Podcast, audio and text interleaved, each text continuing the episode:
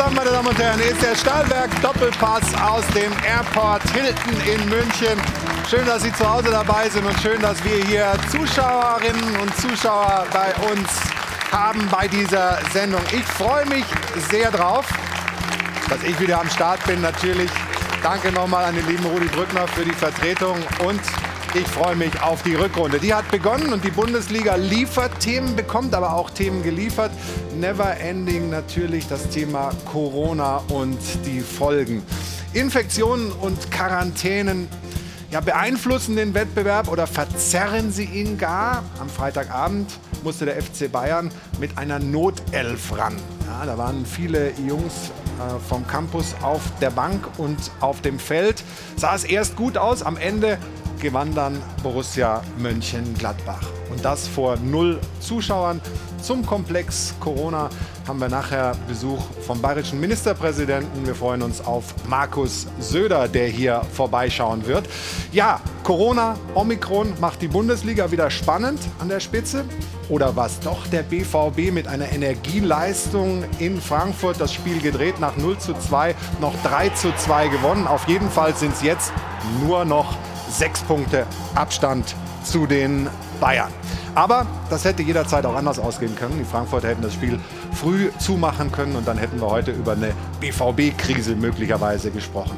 Die zwei ersten Gäste, die ich begrüße, haben beide eine Frankfurter Vergangenheit. Der eine war Vorstandsvorsitzende und der andere war zur gleichen Zeit Spieler dort. Wir begrüßen recht herzlich Herbert Bruchhagen und Mike Franz. Von Adel und Band begleitet Sie hier rein zu uns ins Airport Hilton. Herbert, Mike.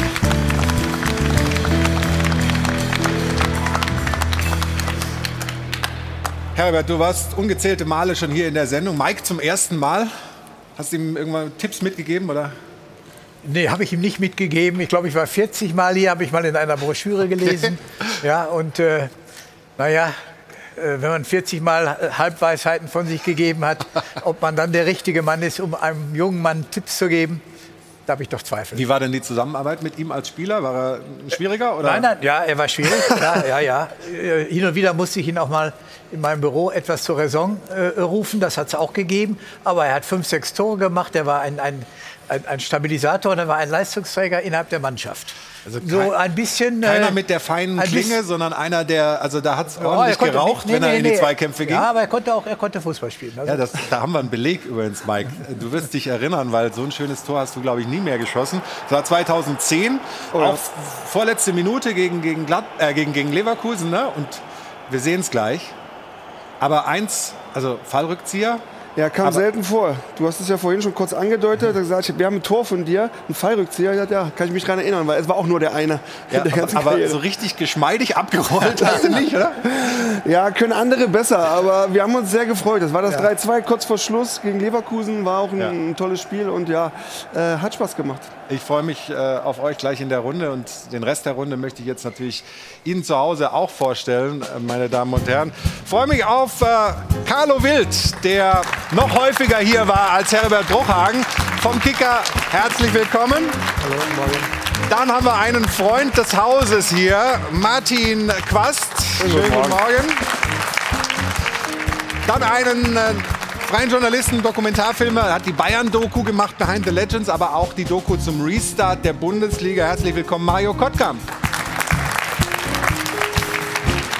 Und natürlich ein herzliches Moin Moin an Stefan Effenberg, unseren Sport 1-Experten. Hallo. Und jetzt wende ich mich leicht nach rechts. Da kommt nämlich Jana Wosnitzer, die nach Wochen des Darts-Wahnsinns sich endlich wieder dem Fußball widmet. Und du hast, Jana, die Frage der Woche, wie immer am Anfang der Sendung. Ja, ich habe es überlebt. das auch. So, also nicht nur die Bundesliga ist zurück, sondern auch die Geisterspiele, zumindest zum Teil. Und der BVB-Boss Hans-Joachim Watzke hat dazu eine klare Meinung, hat sich wie folgt in einem Spiegel-Interview geäußert. Der Fußball muss für Symbolpolitik herhalten. Erklären Sie mir, warum Musicalhallen zweimal pro Tag 750 Menschen und eine Auslastung von 45 Prozent besetzt werden und in den großen Freiluftstadien keine Zuschauer zugelassen sind. Also, der BVB-Boss ist auf Erklärungssuche. Vielleicht können Sie ihm ja helfen, denn wir möchten auch Ihre Meinung zu diesem Thema wissen. Also, diese Geisterspiele, übervorsichtig oder vernünftig, müssen Geisterspiele wirklich sein? Das ist unsere Frage der Woche. 01379 011 011 ist die Rufnummer zum Dopafon oder Sie stimmen ab auf sport1.de. Und wir diskutieren ganz bestimmt auch darüber. Auf jeden Fall. Danke dir, Jana, und schön anrufen, mitmachen. Ihre Meinung ist uns wichtig. Und bevor wir gleich in die Runde gehen und dann die Diskussion eröffnen, wollen wir auf das Abendspiel von gestern schauen. Ich habe es ja vorhin schon gesagt, Dortmund hatte Glück, dass sie das noch gedreht haben, aber sie haben es geschafft. Beeindruckende Energieleistung. Aber Sebastian Bernstorff hat festgestellt, die alten Probleme sind immer noch da.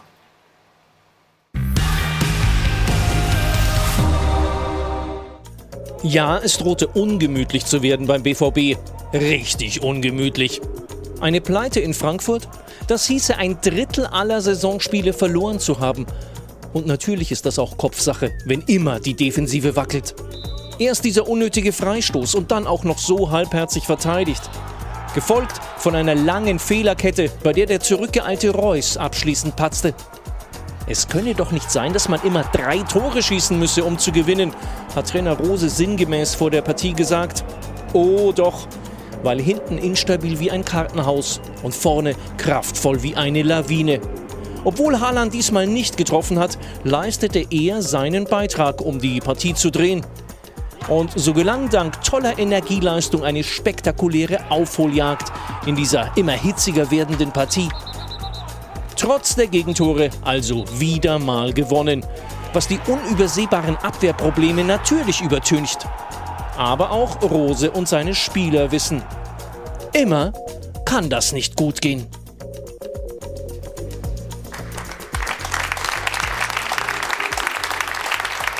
Stefan,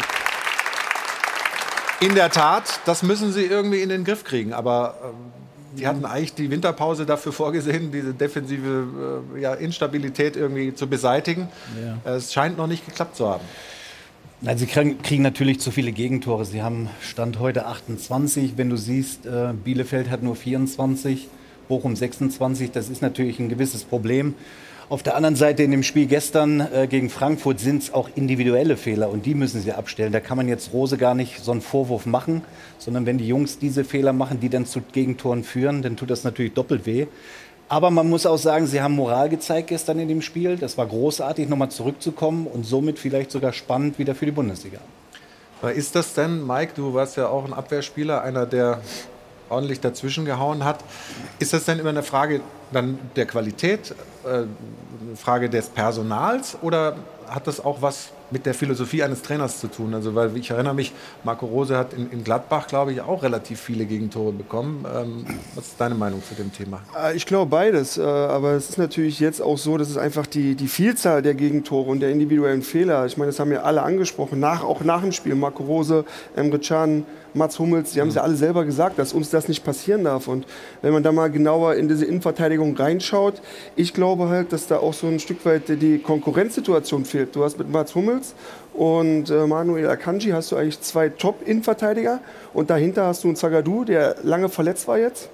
Du hast einen Pongracic, der eigentlich als Ergänzungsspieler aus Wolfsburg kommt, der in Wolfsburg nicht gespielt hat. Und wo ist dann auch der Druck auf die Etablierten? So, Mats Hummels war mit der Patellasehne, hat er Probleme gehabt, war also zum Ende der Hinrunde auch nicht topfit. Und ich glaube, dass das auch so ein Stück weit ein Problem ist.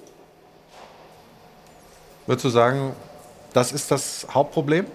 Dass, dass da zu wenig so, Konkurrenz da ist vielleicht? Also wenig Qualität in der Breite? Nein, da? erstmal ist es natürlich von, von Marco Rose eine Spielphilosophie eben offensiv ausgelegt und da einfach ähm, auch das Hauptaugenmerk drauf zu legen. Allerdings brauchst du eine Stabilität und Kompaktheit in der Defensive. Das hatte Dortmund auch in der Hinrunde nicht. Solange sie drei äh, schießen und zwei kriegen oder zwei schießen und nur ein kriegen, ist ja alles gut. Ähm, zum Glück haben sie das Spiel gestern gedreht, sonst würden wir hier heute schon anders reden. Ähm, aber ich freue mich, dass Dortmund äh, zurückgekommen ist, um vielleicht, wie gesagt, die Bundesliga ein bisschen spannend wieder zu machen oder zu halten. Da, da, da, da grinst der Bayern-Experte Carlo Wild nur so suffisant. Also glaubst du nicht an die Spannung, die wir hier beireden? Nee. Nee, glaube ich, ich auch nicht. nicht. Carlo, und zwar, ich auch nicht. Und zwar nicht, ich, ich wünsche mir das sehr wohl, wie alle Fußballfans in Deutschland, wenn ich heute höre, äh, gerade auch, äh, nur sechs Punkte sind es noch mein lieber Herr Gesangsverein, das ist eine schöne Meile, die die noch zu machen haben. Und das Hauptproblem bei Dortmund sehe ich schon auch, äh, was Stefan auch gerade sagt, der ganze Verbund passt doch nicht da hinten. Dass Guerrero ein wunderbarer Fußballer ist, das wissen wir alle, aber der macht doch, was er will. Seit wann spielt der linke Verteidiger? Der ist Mittelfeldspieler und links außen und Zehner und alles, aber der ist doch selten hinten. Meunier, äh, muss ich ganz ehrlich sagen, ist für die Spitze im europäischen Fußball meines Erachtens nicht gut genug. Und was dann im Sechserbereich, der eh immer offen ist, äh, äh, nicht äh, passt, das sehen wir ja, weil eben keiner da ist. Emre Can, der macht ja Fehler, äh, seltsam, wenn ich das jetzt sage, das ist ja haarsträubend, äh, äh was der gestern da gemacht da hat. Oder, oder, diese, diese äh, Meunier, das ist so, so, so unkluge Fouls und unklug ist da absolute Beschönigung, äh, die da Can und der machen, das, das, das reicht einfach nicht für vorne. Und ich glaube nicht, äh, dass das äh, gestern, es kann psychologisch was bewirken, mhm. ganz klar, weil das Fußball ist ja sehr viel Psychologie. Aber auf, auf Strecke noch die 16 Spiele, ich bin sehr skeptisch, auch wenn ich es der Bundesliga sehr wünschen würde. Also ich finde, der äh, Mike, du hast das zwar eben äh, schon gesagt, die Defensive ist das Problem, aber die Defensive muss ich wahrscheinlich direkt zahlen. Die fängt ja. immer direkt vorne an. Tut mir leid, da muss ich direkt löhnen. Aber ich finde, dort. Dortmund ist wirklich das Paradebeispiel dafür, ähm, dass da irgendwas äh, ganz gewaltig äh, nicht passt. Die haben jetzt elf Gegentore nach katastrophalen Fehlpässen innerhalb der Mannschaft äh, bekommen. Das waren gestern auch zwei und das waren keine Defensivspieler die das verursacht haben, sondern einmal Julian Brandt wir und können, einmal der Meunier. Genau, wir können die, wir können die Szene gerade mal einspielen vor dem. Vor dem so, und so kannst du natürlich, äh, hast du keine Chance, da irgendwie vorne anzugreifen. So, bevor das Foul kommt, so hier das Zusammenspiel zwischen Brandt und Schahn. So, und dann muss der in dieses unsinnige Foul reingehen. Also das ist so überflüssig wie sonst was. Emre Can hat vorher mit, mit Brandt den, den Pass gespielt. So, das ist mal die Grundursache. Beim nächsten Tor war es nachher dann Meunier. Aber jetzt kommt noch ein Fehler dazu. In dieser Szene bei dem Tor. Absolut. Können wir das vielleicht auch direkt einspielen? Ja, klar, logisch. Ja, da sieht man, dass Reus den Ball schlecht verteidigt. Mike, du weißt, wie man in den Ball reingeht. Sag mir das mal. Ja, das, äh, das, das war natürlich, das war, glaube ich, mit der entscheidende Fehler, weil so kannst du da nicht hingehen, so, so halbherzig. Ne? Sondern Kopf, du gehst, oder? machst den Schritt mehr und gehst genau. mit dem Kopf, Kopf hin und genau. klärst es. Also, das sind diese individuellen Fehler. Also, da kann man jetzt nicht sagen, Sie haben Probleme, weil sie nicht gut verteidigen oder die Abwehr ist schuld. Das ist ein klarer Fehler individuell von Marco Reus, der hier mit dem Kopf klären muss, dann fällt das Tor nicht. Wie gesagt, elf, der elf Gegentore so. äh, war, eben, war eben auch tödlich. Ne? Also da den Ball festmachen, sich faulen ja, lassen. Nein, nein, nein, der, der Pass war nicht tödlich, weil danach war das faul. Ja, aber der dadurch, Ball war direkt wieder weg. Ja. ja, aber dadurch gab es einen Spielstopp und eine völlig neue Situation darauf hin, das musst du verteidigen. Diesen mhm. Freistoß muss Reus verteidigen. Und beim zweiten Tor, beim zweiten Tor, Stefan, ist ja schon putzig. Da grätscht Reus dann noch, da hat er wahnsinniges ja. Pech gehabt. Aber es das, das zeigen wir gleich, aber jetzt wollte der Herbert, der Herbert hatte sich ganz brav gemeldet.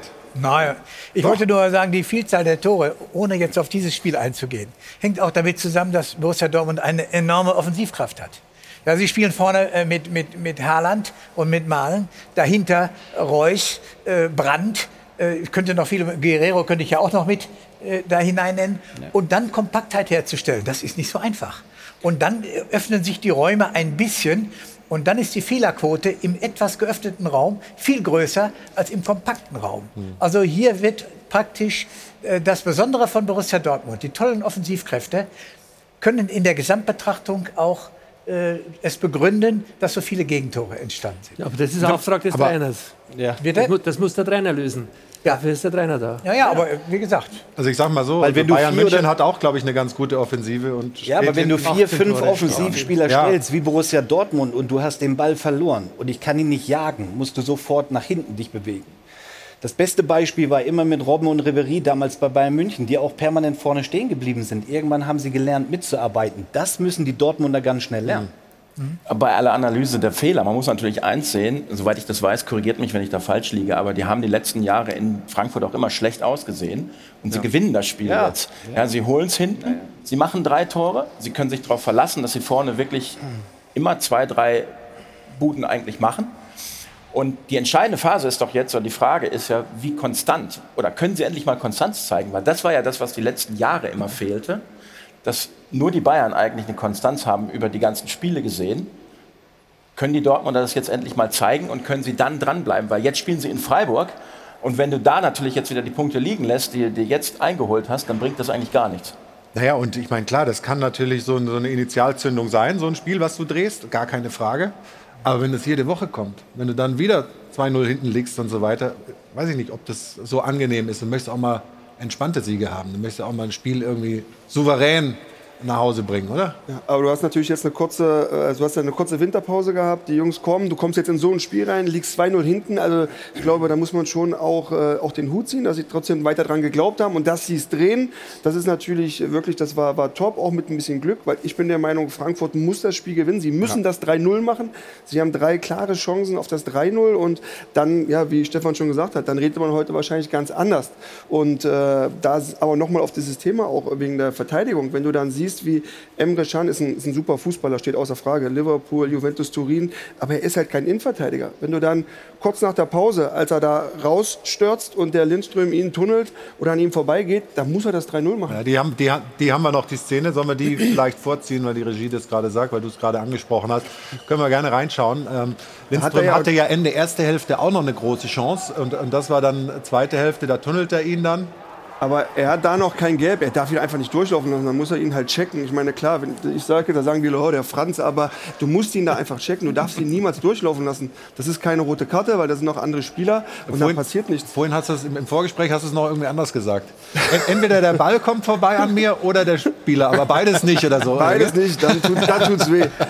Ja, und deswegen, wir haben ja in Wolfsburg zusammen gespielt und wenn ich mal eine Mannschaft wählen durfte, habe ich ihn immer zuerst gewählt, weil ich wusste, da hinten ist alles in Ordnung, der macht alles weg. Ja. Stefan hat nur die Kommandos gegeben. Mike, da muss es mal kurz wehtun. Ja, genau. Alles klar, Stefan, mach ich. Hast du bei ihm auch mal draufgehauen oder hast du dich da zurückgehalten? Das ist zu er gefährlich, war, oder? Er war ja, ich habe das ja vorher, ich das, er war mein Vorbild. Also als, als ich immer dann gesagt, gefragt wurde, wer ist dein Idol, habe ich immer gesagt Stefan Effenberg. Und dann kam er zu uns nach Wolfsburg.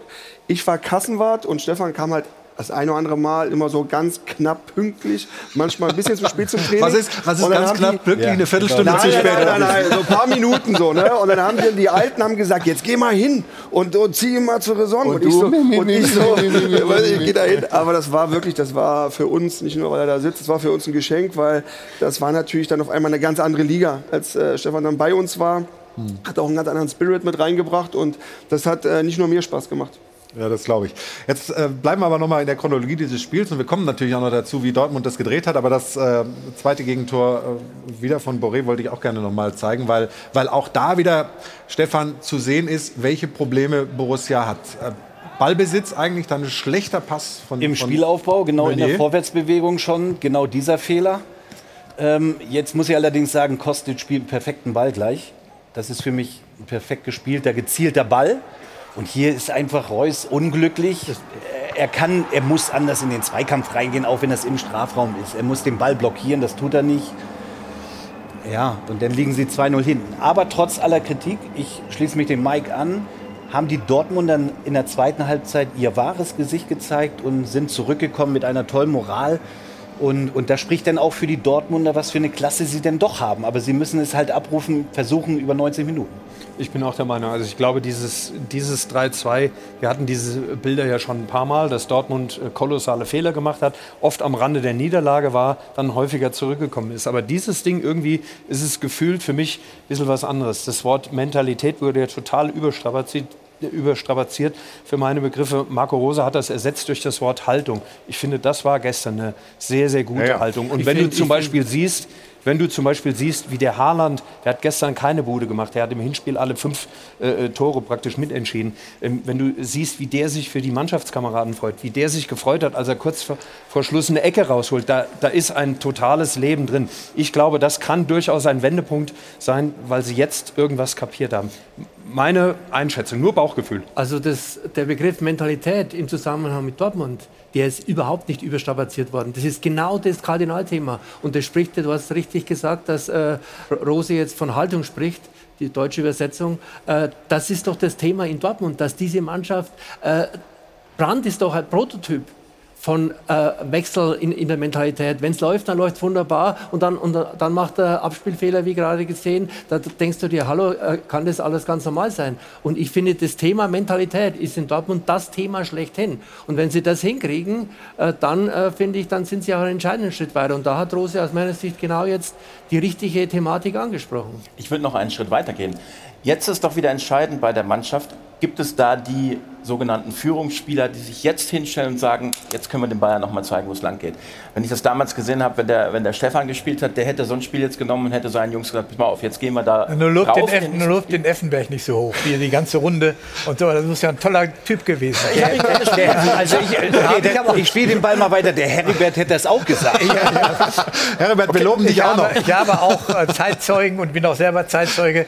Stefan war ein ja, ging, war schon ganz ordentlich, aber er war nicht, oh, jetzt wird's er war nicht unumstritten. Also das äh, Bild, was hier gezeichnet wird, das deckt sich nicht mit Nein, meinem aber Bild. Es geht, es, geht ja um die, es geht, ja nur um die, Mentalitätsfrage jetzt, zu sagen, okay. können wir jetzt noch mal was ausrichten in der deutschen Meisterschaft oder können wir das nicht? Und das jetzt entscheidend, wer ist in Dortmund der große Kopf, der sich jetzt hinstellt und sagt, Jungs, also jetzt haben wir die Chance, mhm. Silbertablett, naja, sechs Punkte sind kein Silbertablett, ja, also aber immerhin noch mal die Chance, wieder was zu reißen. Wer geht jetzt voran? Das Darüber sprechen wir gleich, über die Mentalität äh, der Borussia, über die Aufholjagd, über das Drehen dieses Spiels, natürlich auch über Corona. Markus Söder kommt noch zu uns in die Runde. Uns gehen die Themen nicht aus, ganz sicher. Wir sind gleich zurück hier beim Stahlwerk Doppelpass aus dem Airport Hilton in München. Bis gleich.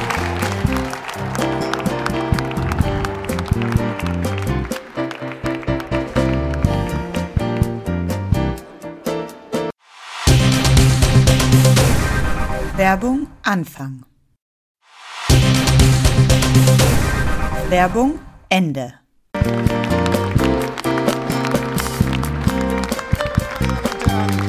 ist der Blick von außen ins Airport Hilton und hier ist unser Studioset vom Stahlwerk Doppelpass. Wir sind mittendrin in der Aufarbeitung des gestrigen Abendspiels. Dortmund gewinnt nach 0 zu 2 Rückstand 3 zu 2 in Frankfurt. Und wir haben ja schon gesagt, Mentalität sagt man nicht mehr, sondern Haltung.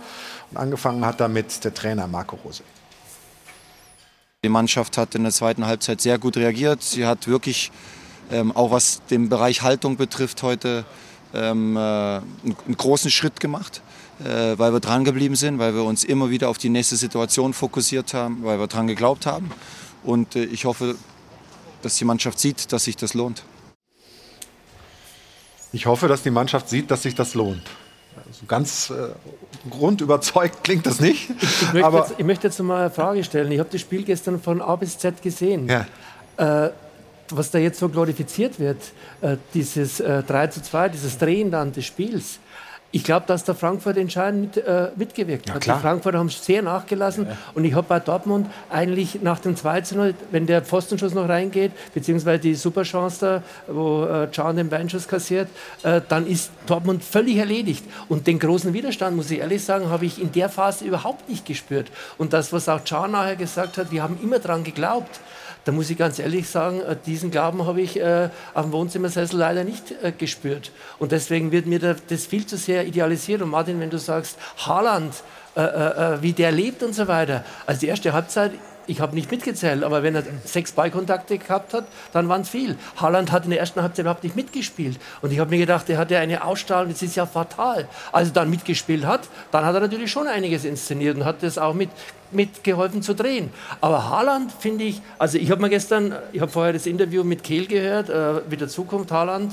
ob er bleibt oder nicht. Da habe ich mir gedacht, na, wenn die Körpersprache äh, das aussagt, äh, äh was da in Zukunft äh, kommt, dann wird er in Dortmund nie bleiben. Also wenn es schlecht läuft, kommt er wirklich manchmal so ein bisschen daher wie es Leiden Christi. Dann ist immer alles so schwer und äh, das äh, ist schon richtig. Aber sowas ist ja auch ein Prozess. Du kannst ja nicht von heute auf morgen dieses Ding umstellen. Guck doch mal, wie Dortmund in die Winterpause gegangen ist. Sind sie in der Champions League rausgeflogen? Diese äh, Niederlage gegen Bayern, dann die Niederlage noch gegen Hertha BSC. Da gehst du mit einer kompletten Verunsicherung raus. Dann fährst du nach Frankfurt und kassierst genau die ersten beiden Tore genau so auf dem Weg, dass der Trainer angemahnt hat, was die Spieler selbst angemahnt haben. Und dann bist du irgendwo in einem Loch. Wo soll da jetzt einer dann der große Aufbäumer sein und mit der riesen Körpersprache? Das ist für mich eine völlige Normalität. Nur der Prozess in diesem Spiel, der kann für meine Begriffe einiges bewirken. Ich gebe dir zu 100% recht, das war am Anfang schlecht. Der Lindström hat zweimal die Chance, der Dicker mit dem Pfostenschuss 3-0. Dann hätten wir für diese Sendung garantiert einen ab anderen Ablauf äh, geschrieben und die Moderationsthemen vom Flo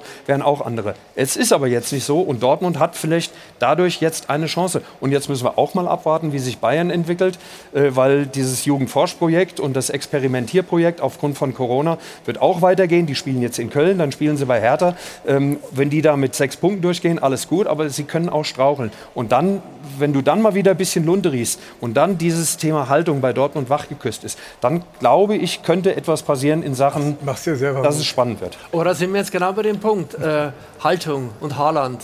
Und ich hätte gerne mal gesehen, ohne dass ich jetzt irgendeinen Bayern-Spieler äh, glorifiziere, aber wie jetzt ein Müller oder ein Kimmich auf solche Situationen reagieren.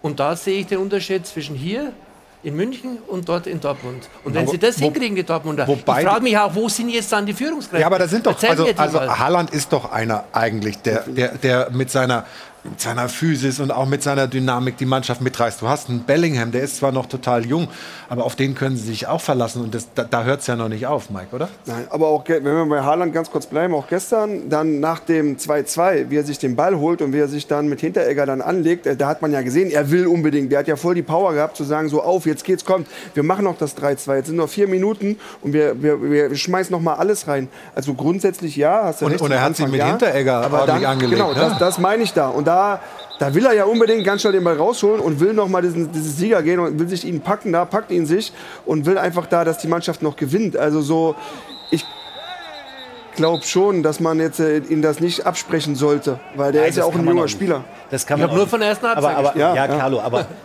wenn du sagst, wo war er in der ersten Halbzeit? Also in Lewandowski hat man auch mal 45 Minuten nicht gesehen in einem Spiel und in der zweiten Halbzeit hat er dann zwei gemacht.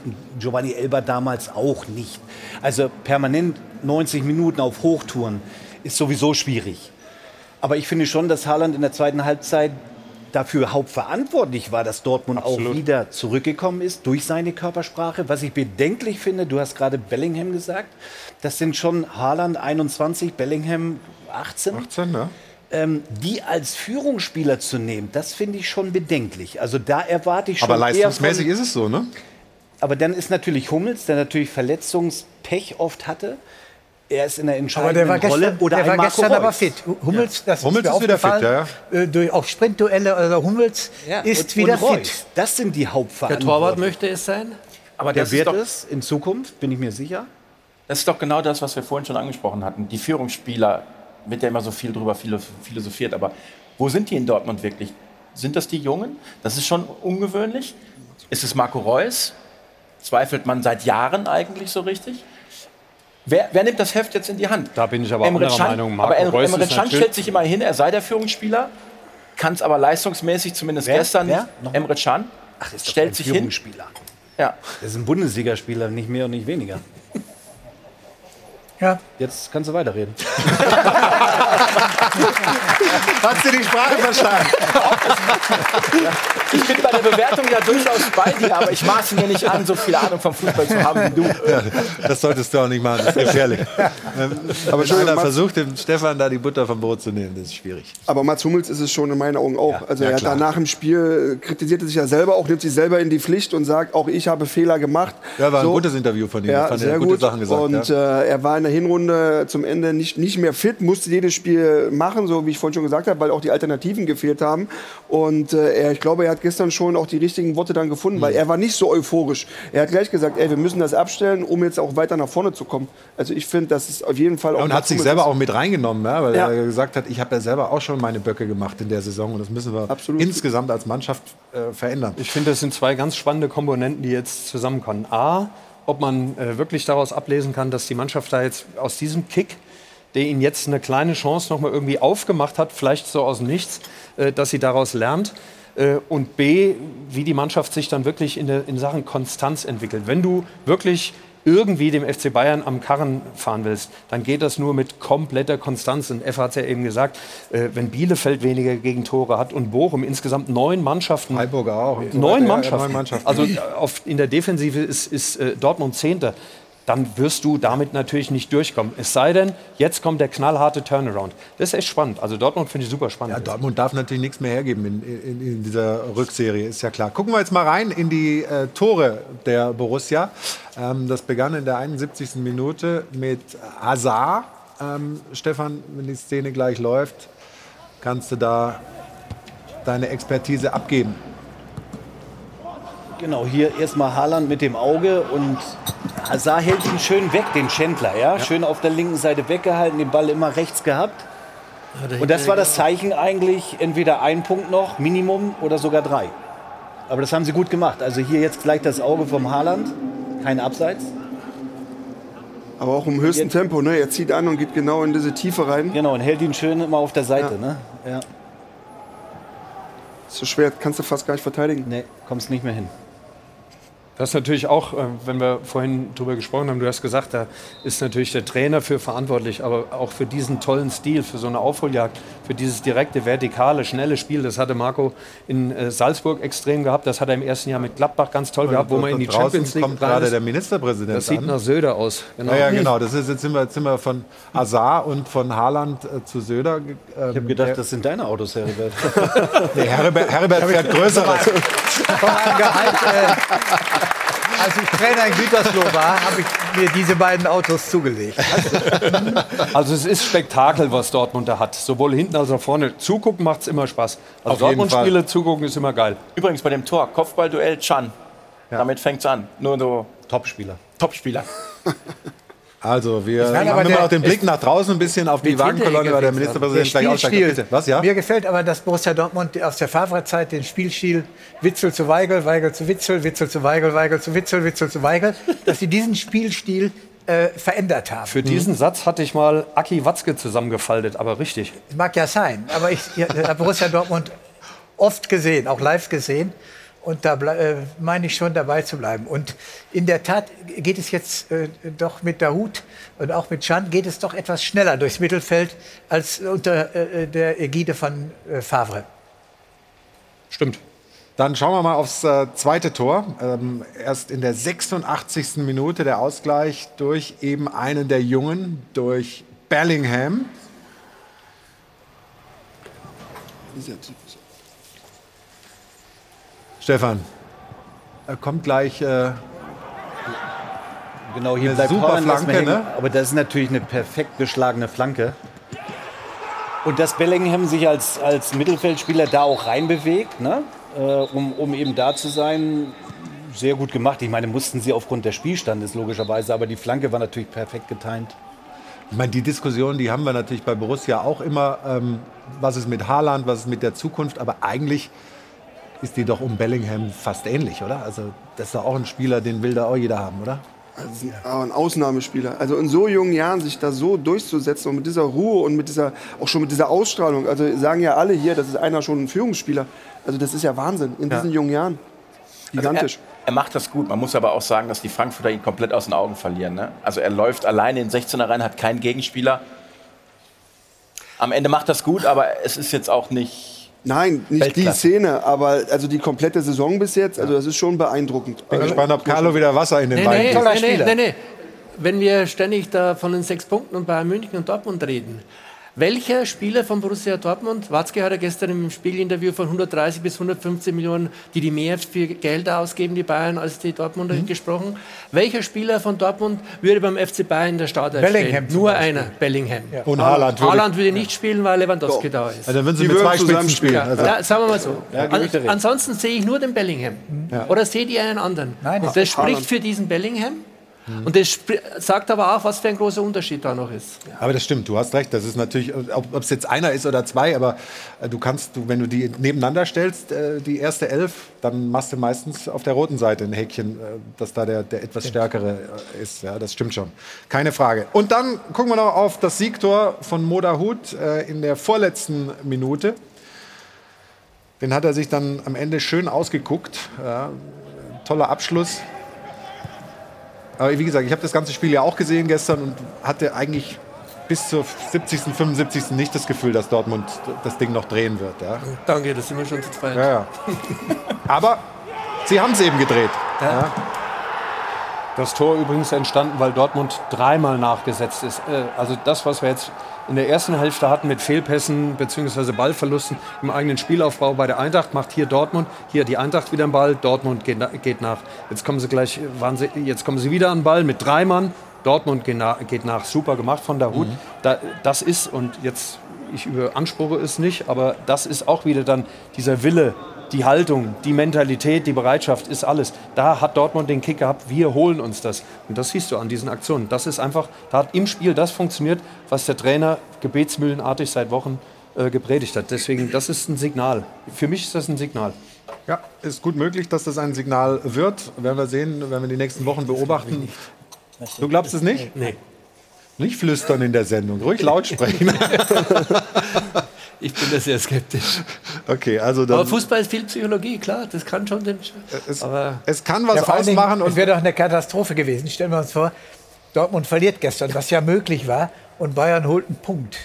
Dann säßen wir heute hier und brauchten uns ja, eigentlich über diese Saison nicht mehr, was die Meisterschaft angeht, und, das, und wir, wir wollen uns da natürlich weiter drüber unterhalten. Und es mhm. gibt auch ja. genügende, die da dann noch dran glauben.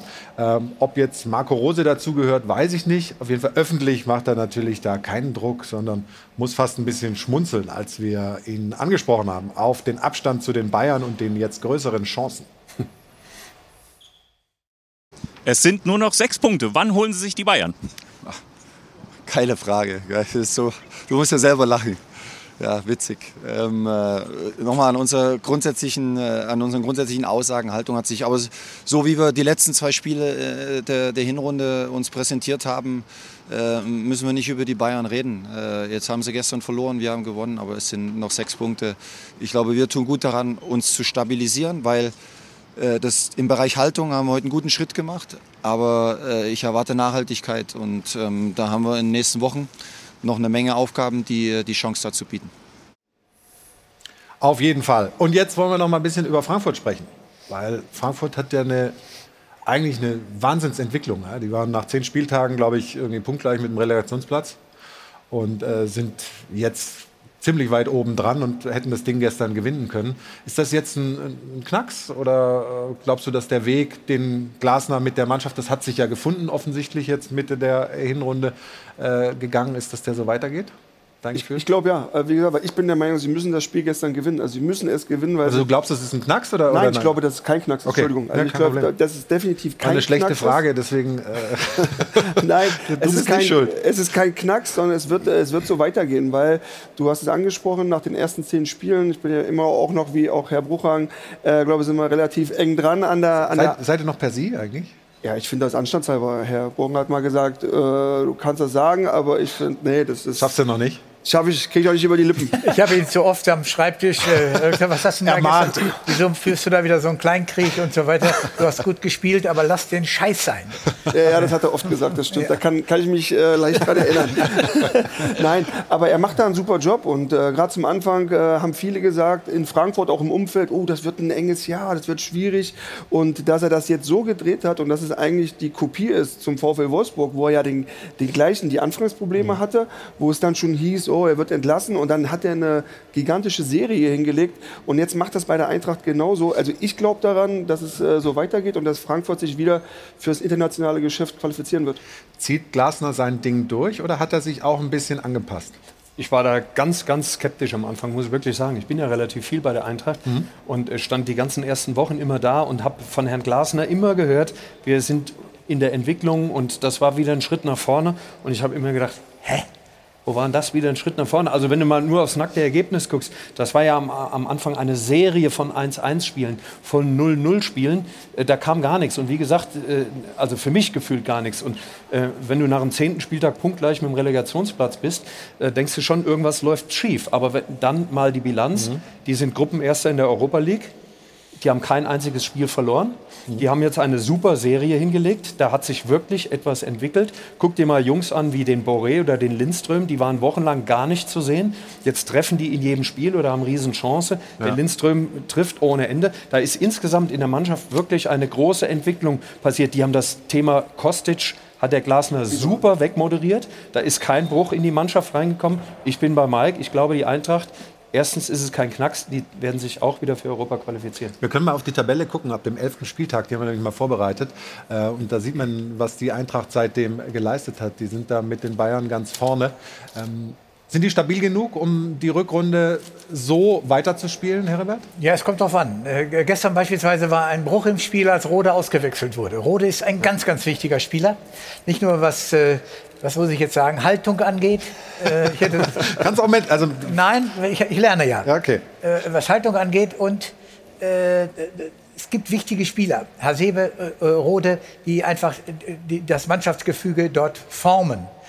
Äh, Aber was herausragend ist, ist die Personalpolitik äh, der Eintracht. Das, was äh, ich sage mal, die, die Manager Bobic äh, und aber auch jetzt, äh, was dort in, in der sportlichen Abteilung äh, geleistet wird, äh, dass man Rebic, Jovic, Aller, dass man diese Spieler so ersetzt und immer wieder richtige äh, Spieler aus dem Hut zaubert zu äh, bezahlbarem Geld, äh, äh, spricht wirklich für die sportliche Leitung bei Eintracht Frankfurt über äh, die letzten Jahre hinweg. Und da kann man nur sagen, äh, großartig, was in diesem Verein äh, geleistet wird im sportlichen Bereich. Und du hast dann den Eindruck, das ist eine Mannschaft, die hält Widerstand aus. Krösche muss ich natürlich auch nennen, der das Bobic-Geschehen, Ja, ja. äh, der für diese neuen Spieler ja auch verantwortlich ist. Und also wenn du, die, Entschuldigung, wenn du die Hintereckers und diese Typen anschaust, oder auch Kostic, die stehen auf dem Platz und da kann der Wind pfeifen, wie er will. Die bleiben stehen. Und Mhm. äh, ich glaube, dass die, ich sehe die äh, sogar auf die, die Chance, dass sie unter die ersten vier noch gehen. Und das war ja nicht einfach, äh, gerade auch für Markus Krösche. Ich meine, Freddy Bobic hat da einen überragenden Job gemacht. Auch das ganze, das ganze Umfeld, wenn man sich mal das neue Trainingsgelände anscha- anschaut, das ist, das ist wirklich phänomenal. Und da wurde extrem viel aufgebaut. Herr Bruchhagen hat das damals schon mit geplant, hat er vorhin auch schon gesagt im Vorgespräch.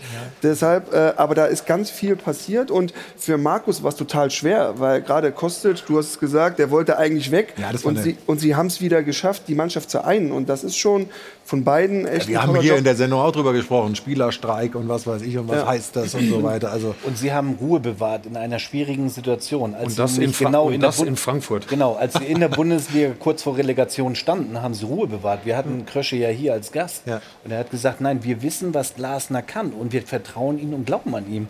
Und das zahlt sich jetzt aus.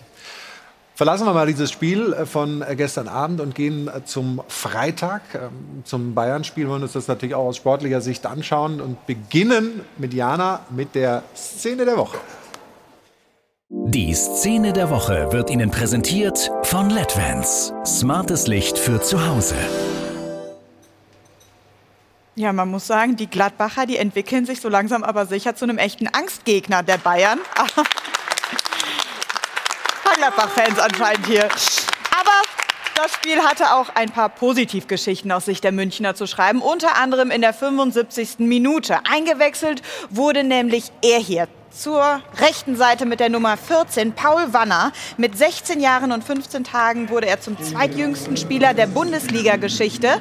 Jünger war nur Mokuku und eben auch der erste 16-Jährige, der für die Bayern zum Einsatz kam. Überhaupt, wenn wir uns mal so die Bayern-Bank anschauen, muss man schon sagen, außer vielleicht Früchtel und Ari B wird es da schon schwierig in Sachen Spieler erkennen. Da muss man, glaube ich, schon ganz tief in der Materie drinstecken. Das war schon eher die Kategorie Jugend forscht. 13 Spieler bei den Bayern sind ja ausgefallen, neun mit Corona, zwei beim Afrika Cup, zwei verletzt und am Ende des Tages dann eben auch diese 1 zu 2 Niederlage gegen die Gladbacher zum Start in diese Rückrunde. Die Szene der Woche wurde Ihnen präsentiert von LEDVANCE. Smartes Licht für zu Hause. Und über die Bayern wollen wir jetzt hier ein bisschen sprechen. Äh, Diese Corona-Thematik machen wir gleich, wenn der Ministerpräsident dabei ist, würde ich sagen, weil das wird uns ja sicherlich in der Bundesliga noch verfolgen, ähm, dass Spieler infiziert oder wegen Quarantäne ausfallen. Ähm, Wir schauen mal auf die Aufstellung, die war da hinten gerade kurz zu sehen, können wir vielleicht gleich nochmal einblenden. Äh, Vor allem interessant natürlich die Ersatzbank. Äh, Jana hat ja schon gerade gesagt, da kennt man relativ wenige Namen. Wanner, wie gesagt, der 16-Jährige, der als Supertalent gilt. Aber Stefan, wenn wir mal auf die erste Elf schauen, Sabitzer als Linksverteidiger, Musiala auf der 6, ähm, Spieler auf Positionen, wo sie sonst nicht sind, aber von den Namen war das doch immer noch ganz ansehnlich, oder? Und es sah ja auch am Anfang des Spiels wirklich gut aus. Bayern München hatte alles im Griff, war dominant, hatte die höheren Spielanteile. Also nach wie vor sieht das gut aus. Sabitzer war natürlich auf der Position äh, eine absolute Fehlbesetzung. Das weiß äh, Nagelsmann wahrscheinlich heute auch. Ja, aber ansonsten ist es nach wie vor eine Top-Bayern-Mannschaft äh, oder Top 11, die da steht. Ja, also ähm, ich finde es ja toll, wie sie es angegangen sind, also dass sie es so angenommen haben, dieses Thema, wenig lamoyant. Ähm, und ähm, trotzdem muss man sich natürlich überlegen, wenn das Personalkorsett so bleibt, wie äh, handhaben wir es dann in der Zukunft? Ich würde mal sagen, wir schauen mal in die Szenen rein, gucken uns das erste Tor an, das äh, 1 zu 0 für den FC Bayern. Stefan, du hast es ja gerade gesagt, am Anfang sah das richtig gut aus, da hatte man eigentlich nicht das Gefühl, dass äh, Bayern das Spiel Nein, verlieren Gegenteil, kann. Gladbach hatte Glück, dass sie nicht das zweite und dritte gekriegt haben. Weltklasse-Ball mit und Annahme von Lewandowski direkt abgezogen. Das kannst du nicht verteidigen, das muss man dazu sagen. Findest du? Oh, wie willst du das verteidigen? Ja, du, du musst den nicht so umkurven lassen. Bitte nochmal? Der steht ja dort, wie, wie ich hätte fast gesagt, wie Apfelbaum, bis, sich- bis, sich, bis sich der LWD dreht. Ja, aber, Da kann sich auch schneller drehen, oder? aber die Ballannahme von Lewandowski Ja. ist schon Weltklasse. Ja. Also, da kannst du nicht. Äh, Ich finde, ich find, man kann den Ball auch halten als Torwart. Das ist die kurze ja, das- Ecke. ja, aber also der kommt damit Macht aber, rein aber an der Ball. Ich, Also ich bin das- echt, ich bin totaler Freund von dir. Das gefährlich. Nein, nein. Aber, da kommt ein großes Aber danach normalerweise. Nur zu sagen, kurze Ecke. Aber er zieht Vollspann ab. Bisschen als Torwart denkst du auch, er zieht ihn auf die lang, lange. Und wenn du dann mit Vollspann, also ich weiß nicht, welche Geschwindigkeit der Ball hat, mit 110 Sicherheit über, über 100, 110, 115 km/h, dann ist das auch schwer zu halten. Nee, also Stefan, wir bleiben weiter Freunde, aber da bin ich nicht deiner Meinung. Ich finde, den, muss- den kann man halten.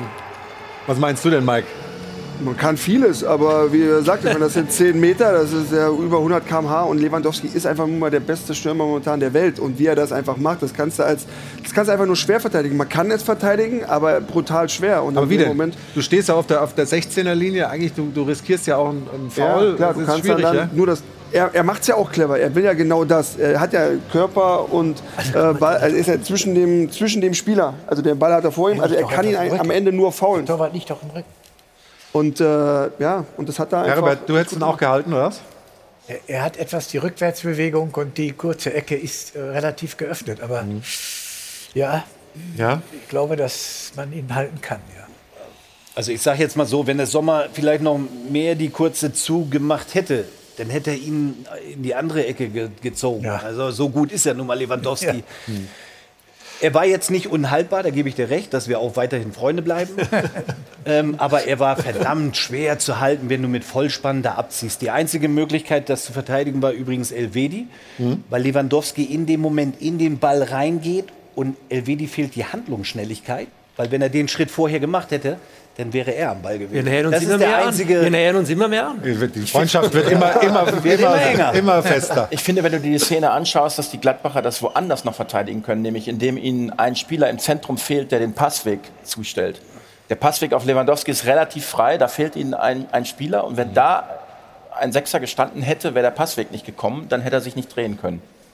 Ja, aber wenn wir so philosophieren, puh, dann Ja, müssten also- wir eine Mannschaft zusammenstellen, dann kriegen wir nie ein Gegentor. Nie, nie. Wir werden alles gewinnen. So, wir gucken mal, wir gucken mal auf ähm, das äh, erste Tor von Gladbach. Ähm, Neuhaus in der 27. Minute.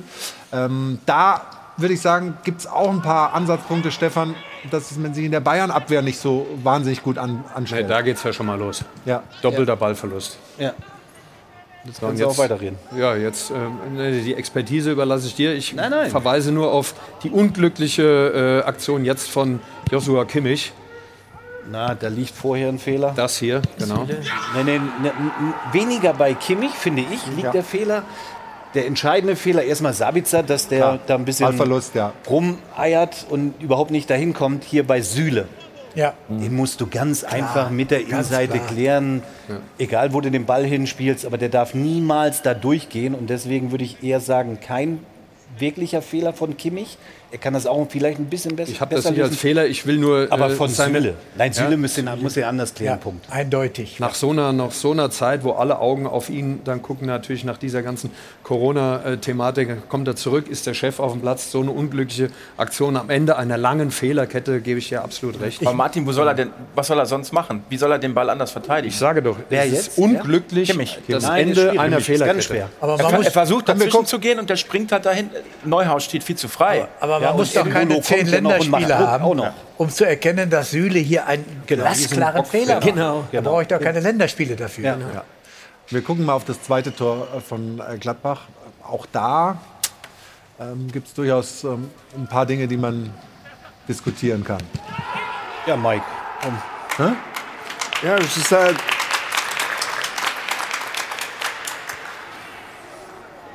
Er ist halt nicht nah genug dran. So, und, und das ist immer der erste Punkt. Torwart So, auch. da. Also hat, ganz ehrlich, hat einer in, in, auf den Malediven vielleicht im Fernseher zugeguckt und gedacht, den hätte ich gehalten? Also erstmal macht er das richtig, richtig gut, der Leiner. Ja. Aber der Junge ist 1,75. Und wenn ich in die Verteidigung gehe mit Lewandowski, mit Süle, mit Pavard, das sind Top-Kopfballspieler, dann, dann darf Leiner mit 1,75 eigentlich nicht an den Ball kommen, sage ich jetzt mal so. Also Aber wir- er hat super gemacht. Ne? Wir haben, wir haben vorhin bei Borussia Dortmund mehrfach über die Verteidigung gesprochen. Beide Gegentore von Bayern München ist mangelhaft bis ungenügend. Carlo?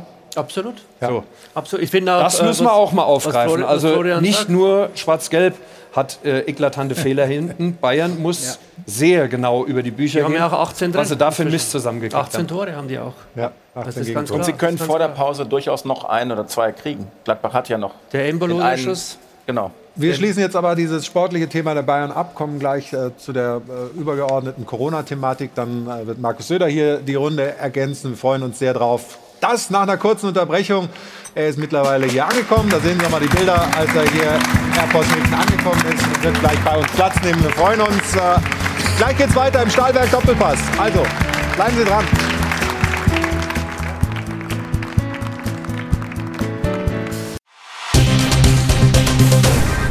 Werbung Anfang. Werbung Ende. Willkommen zurück, meine Damen und Herren, im Airport Hilton zum Stahlwerk. Doppelpass, erster Spieltag der Rückrunde. Und wir kommen langsam an die Kapazitätsgrenze unseres Sets hier, denn wir haben hochrangigen Besuch. Wir freuen uns sehr, dass der Ministerpräsident des Freistaates Bayern hier bei uns ist. Schönen guten Morgen, Markus Söder. Schönen guten Morgen. Wohl, es ist schon fünf nach zwölf. Das war, ich war jetzt gerade schon dran vorbei. Sie als Fußballfan sind treuer Zuschauer unserer Sendung? Haben Ehrlich Sie mir gerade so ja. zugeflüstert, ja? ja? Ich schau, schau gern mal rein, wenn es die Zeit ergibt, weil immer sehr viel, also meistens überwiegend sehr kluges. Und auf jeden. Fall immer Ach, das tut aber gut.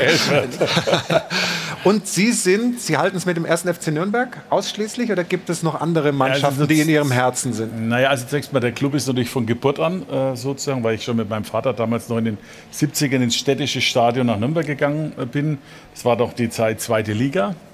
Ähm, das ist natürlich so der Heimatverein, aber ich muss zugeben, als auch Ministerpräsident von Bayern, ich bin schon auch ein Fan vom FC Bayern, denn was der FC Bayern jedes Jahr immer wieder an erfolgreicher Leistung bringt, ist schon, muss man einfach mal sagen, beeindruckend. Einmal Meister kann man nicht werden, aber das ist schon, ist schon besonders. Also haben wir das geklärt. Jetzt kommen wir zu den schwierigeren Themen. Ja. Das sind äh, die Corona-Themen, die die gesamte Gesellschaft, die gesamte Welt natürlich bewegt und eben auch den Fußball. Darüber sprechen wir gleich, haben aber eine Vorlage filmischer Art. So schaut's aus. So schaut's aus wird präsentiert von Hylocare. Tägliche Pflege und Schutz vor trockenen Augen. Wenn einer eine Reise tut, dann kann er was erleben. Das erlebt der FC Bayern zurzeit besonders drastisch. Viele Spieler waren in der Weltgeschichte unterwegs. Malediven, Dubai, Senegal und weiß der Herr wo sonst noch überall. Doch dann hat sich der halbe Kader sozusagen ein positives Souvenir mitgebracht. Und deswegen heißt der neue Lieblingsslogan jetzt nicht mehr ab in den Urlaub, sondern ab in die Reha nach Quarantänien. So schaut's aus. Neun Corona-Fälle beim FC Bayern, aber null bei Bayer Leverkusen. Woran liegt das? Weil die einen Pharmakonzern als Hauptsponsor haben und dann keiner mehr krank wird? Oder passen die nur einfach besser auf? Julian Nagelsmann zurzeit gezwungenermaßen auch als Nebenerwerbsvirologe gefragt, versucht der Corona-Welle im eigenen Club auf den Grund zu gehen. Es könnte ja an den Tests liegen. Warum wir jetzt mehr Infizierte haben als andere Clubs, kann ich Ihnen nicht sagen. Ich weiß, dass wir die Stäbchen relativ weit reinrammen. So schaut's aus. Ja, die Bayern fallen relativ oft auf und die Reiseziele der Spieler liegen relativ weit weg. Es handelt sich hier offenkundig um sehr viele Freunde der Sonne. Stefan Effenberg hat dafür allerdings kein Verständnis und findet, dass mit dieser Reiserei der Erfolg und der Ruf des Vereins massiv gefährdet werden. Und dann hört der Spaß auf. Freunde der Sonne. So schaut's aus. Dass ausgerechnet der Vorzeigeklub des deutschen Fußballs das Corona-Problem am schlechtesten im Griff hat und jetzt ohne neun infizierte Leistungsträger antreten musste, ist für Stefan Effenberg nicht nachvollziehbar und auch kein Zufall mehr. Doch das letzte Aufgebot der Bayern hat immerhin weniger hoch verloren als die erste Elf vor zehn Wochen im Pokal. Markus Söder hätte das Spiel übrigens nicht angepfiffen, obwohl er kein Bayern-Fan ist. Aber der bayerische Landesvater empfindet natürlich eine väterliche Fürsorge für jeden bayerischen Verein. So schaut's aus. So schaut's aus wurde präsentiert von Hylocare. Tägliche Pflege und Schutz vor trockenen Augen. Warum sind Sie der Meinung, man hätte besser so ein Spiel dann verschieben sollen? Ja, das ist schon eine ziemliche Wettbewerbsverzerrung. Ich finde, dass die Regeln auch nicht ganz passen. Also ähm, wir müssen jetzt einfach sehen, diese Omikron-Variante ist noch was ganz was Neues. Wir werden von einer eine neue Welle reden müssen. Ist auch nicht vergleichbar mit Delta, insbesondere was die Zahl der Ansteckung betrifft. Mhm. Ähm, und auch vielleicht die Frage, wie gefährlich diese Krankheitsverläufe sind. Ähm, aber Könnte ja milder sein. Ja, und wenn es ja. milder ist, muss man dann überlegen, ob man darauf nicht auch reagiert. Wir haben ja die Geisterspiele deswegen gemacht, weil ähm, gerade in Bayern, so war es ja ausgehend, im, noch im November, Dezember, eine tatsächliche Überlastung der Krankenhäuser absolut da war. Wir hatten in einigen Regionen konnten selbst äh, Krebspatienten, war die Gefahr, oder Herz-Kreislauf-Patienten nicht mehr behandelt werden, weil kein Intensivbett bzw. keine Intensivpflegekraft mehr da war. Da war das also auch sehr gerechtfertigt. Jetzt muss man sehen, wie sich Omikron entwickelt. Deswegen wird man auch bei der Frage der Zuschauer dann überlegen müssen in den nächsten Wochen, ist das vergleichbar genau von der Entwicklung her? Also ist die Gefährlichkeit, was in die hm. Belastung der Krankenhäuser betrifft, das Gleiche. Und umgekehrt muss man dann auch mal sehen, wie ist das mit den Spielern. Ich finde, dass die Regeln, wann ein Spiel angepfiffen wird und nicht, aus den Zeiten vor Corona sind. Die passen nicht wirklich.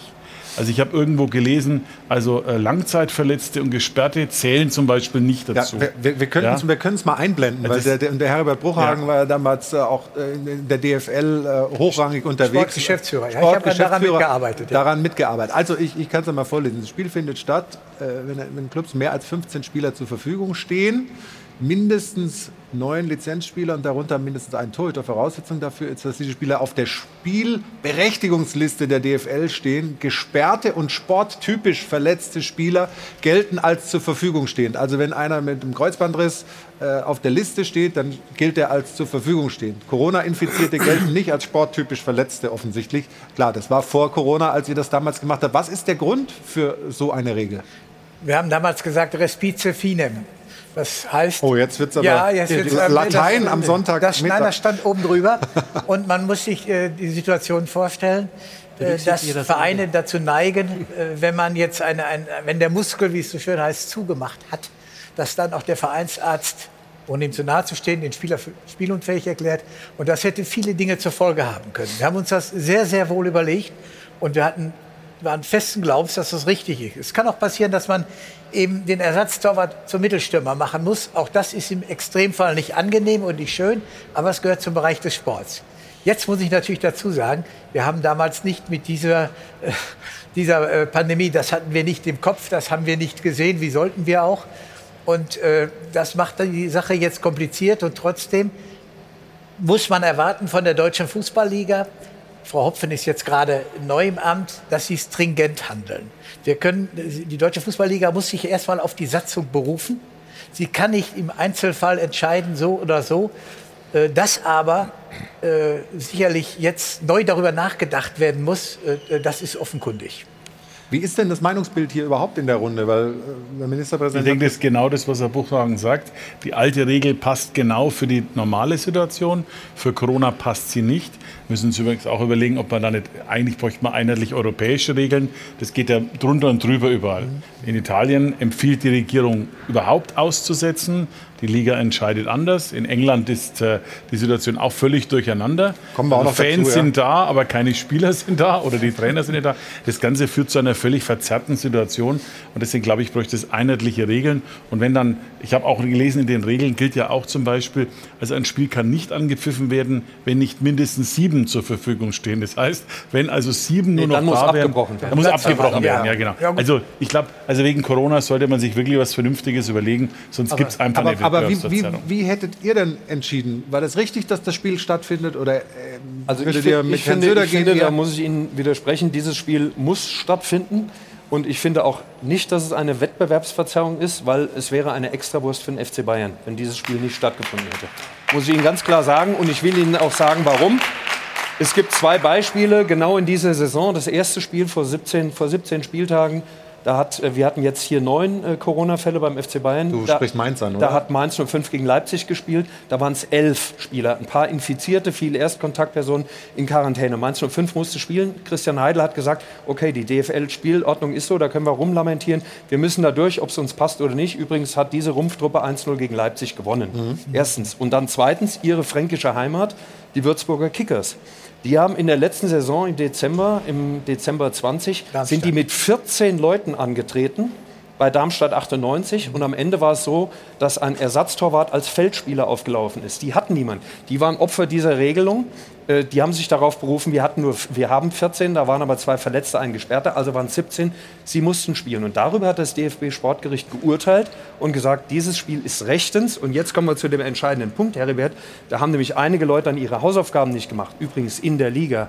Wenn diese Regelung, die von euch damals aufgesetzt wurde, die hätte längst überarbeitet werden können, aber alle Vereine haben bewusst zugesagt und einstimmig dieses Ding verabschiedet, weil genau mit dieser Regelung nämlich ähm, der Spielbetrieb aufrechterhalten werden kann. Und alle Vereine haben zugestimmt, wir gehen damit ein, potenzielle Personaleinschränkungen und Wettbewerbsnachteile. Die Vereine wissen, was sie da unterschrieben haben. Deswegen ist das ein Fehler aller Mannschaften.